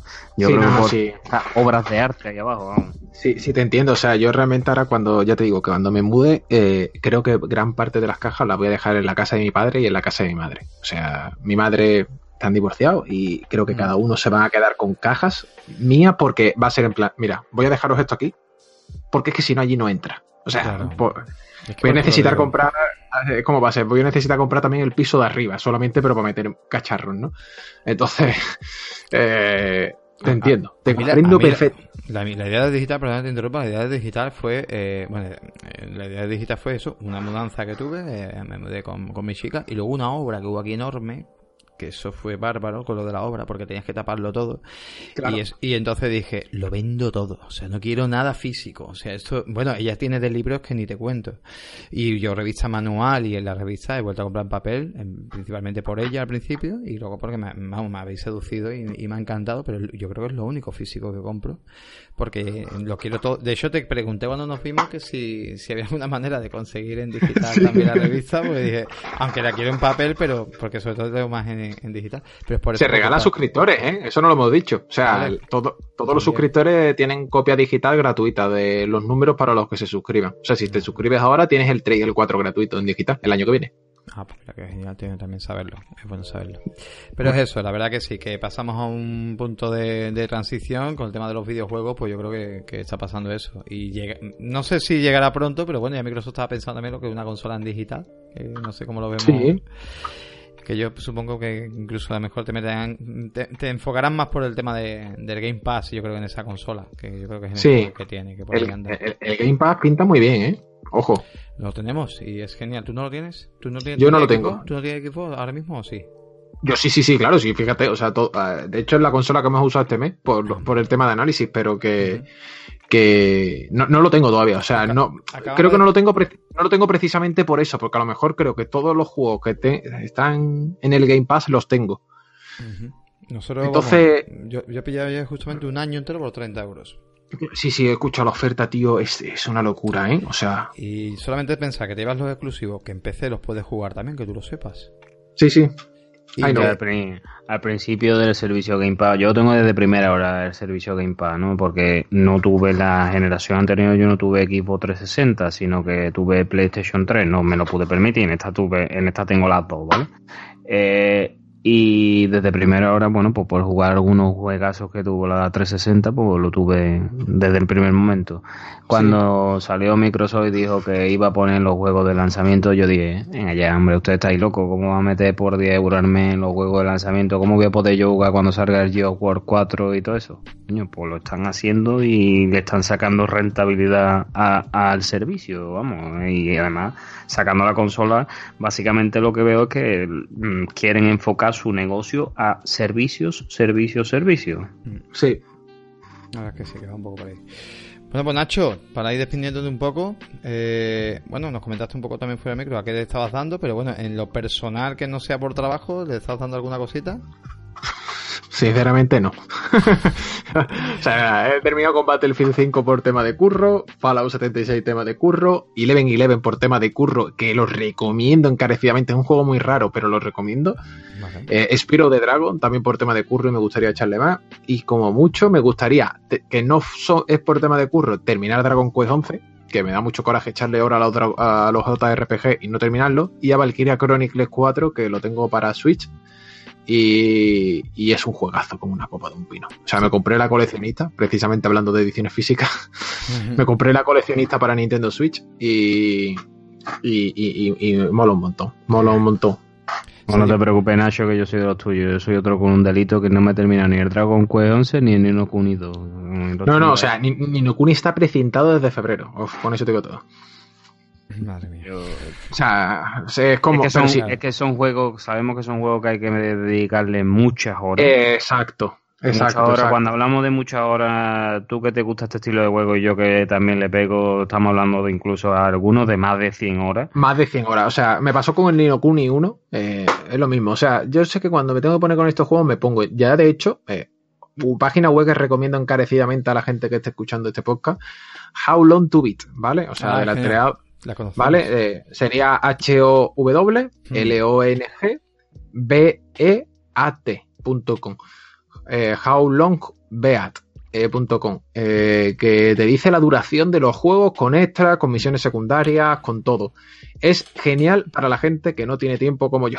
Sí, la hemos recomendado alguna vez. La verdad que es muy interesante y, y sí, la verdad que está muy bien para la hora de lo que tú dices, de saber, oye, más o menos qué tiempo me va a llevar el título. Y... Uy, este juego me va a llevar 5 horas. Sí. Eh, un sábado que estás más tranquilo, te lo pones a las 4 de la tarde, a las 10 de la noche te lo has acabado. Eh, fuera, listo. Un juego, un juego menos, lo has disfrutado, te has maravillado, para adelante. Pues Yo llevo un par de años, tres Nacho, desde el nacimiento de mi hija, que tengo menos tiempo y eso. Claro, pues los JRPG los he dejado para verano. Época de verano que no suelen sacarnos grandes títulos. Eh, digamos julio agosto, los 15 días de verano que me cojo de vacaciones, como me suelo ir por ahí una semana, pues la otra semana digo, en una semana yo le pego fuerte a esto y me lo paso. Fue como, como me he pasado ahora sin algunos JRPG, si no, no podría. No, no, si yo, por ejemplo, el Red Dead, que os digo que lo tengo precintado, mi hermano llegó, cabrón, te he regalado el, juego por tu cumpleaños y, no lo has jugado todavía. Y yo, pero si es que no es que no quiera, es que sé que lo voy a poner, voy a jugar tres misiones y lo voy a dejar. Y, el modo historia dura solo 60, 70 horas. O sea. Pues a lo mejor lo disfrutas hasta más después. ¿Sabes por qué? Porque se va ahí todo el hype y a lo mejor tú ya lo coges más tranquilo y dices, bueno, pues vamos a ver. Sí, creo que, creo que eso lo, creo que eso lo aguanto muy bien. O sea, no, no soy persona. Cuando todo el mundo habla de un juego, yo llego después. O sea, God of War recuerdo que lo jugué dos meses después y, y, maravillado. O sea, me pareció fascinante y suelo jugar, o sea, salvo que sea por tema de curro, a todos estos juegos los juego después y no tengo esa esa sensación de lo quiero, ¿no? De lo quiero, lo quiero, lo quiero, lo necesito. No, o sea, como sé que tengo menos tiempo, ya llegará. Como todo, ¿no? En la vida. Pues perfecto, eso perfecto. Pues nada, Nacho, te vamos a despedir. La verdad que ha sido un placer tenerte aquí con nosotros. Creo que la audiencia también lo va a agradecer muchísimo el conocerte y el poder conocer el proyecto que tenéis entre manos. Y nada, espero que te hayas pasado bien. ¿Te lo has pasado bien o qué? Yo me lo he pasado de escándalo, o sea, más adelante cuando, cuando queráis. Dijimos, me acuerdo yo, o sea, estaba mira... de hecho he mirado ahora mismo la hora y digo, hostia, creo que llevamos más de dos horas de podcast. Llevamos dos, ¿eh? horitas, llevamos dos horitas. O sea, ha sido así que, que, genial, de verdad lo digo. A la gente solamente es un recopilatorio que si se quiere suscribir, revistamanual.com, hay un banner gigante que pone suscríbete. Es un enlace de PayPal, que mientras que la dirección postal sea la correcta, esa es la que se va a enviar a la revista, no hay más. Es que es tan sencillo como eso. Si quiere el 2, pues que tire de Amazon. Igual que con el libro, que por desgracia, pues, o por suerte, según se mire, están agotados. Pues sí, y la gente, pero sobre todo, primordial, que se suscriban, que es lo, importante. Eso sobre todo. Pues nada, muchas gracias por estar aquí y te despedimos. muchísimas gracias a vosotros, de verdad os lo digo.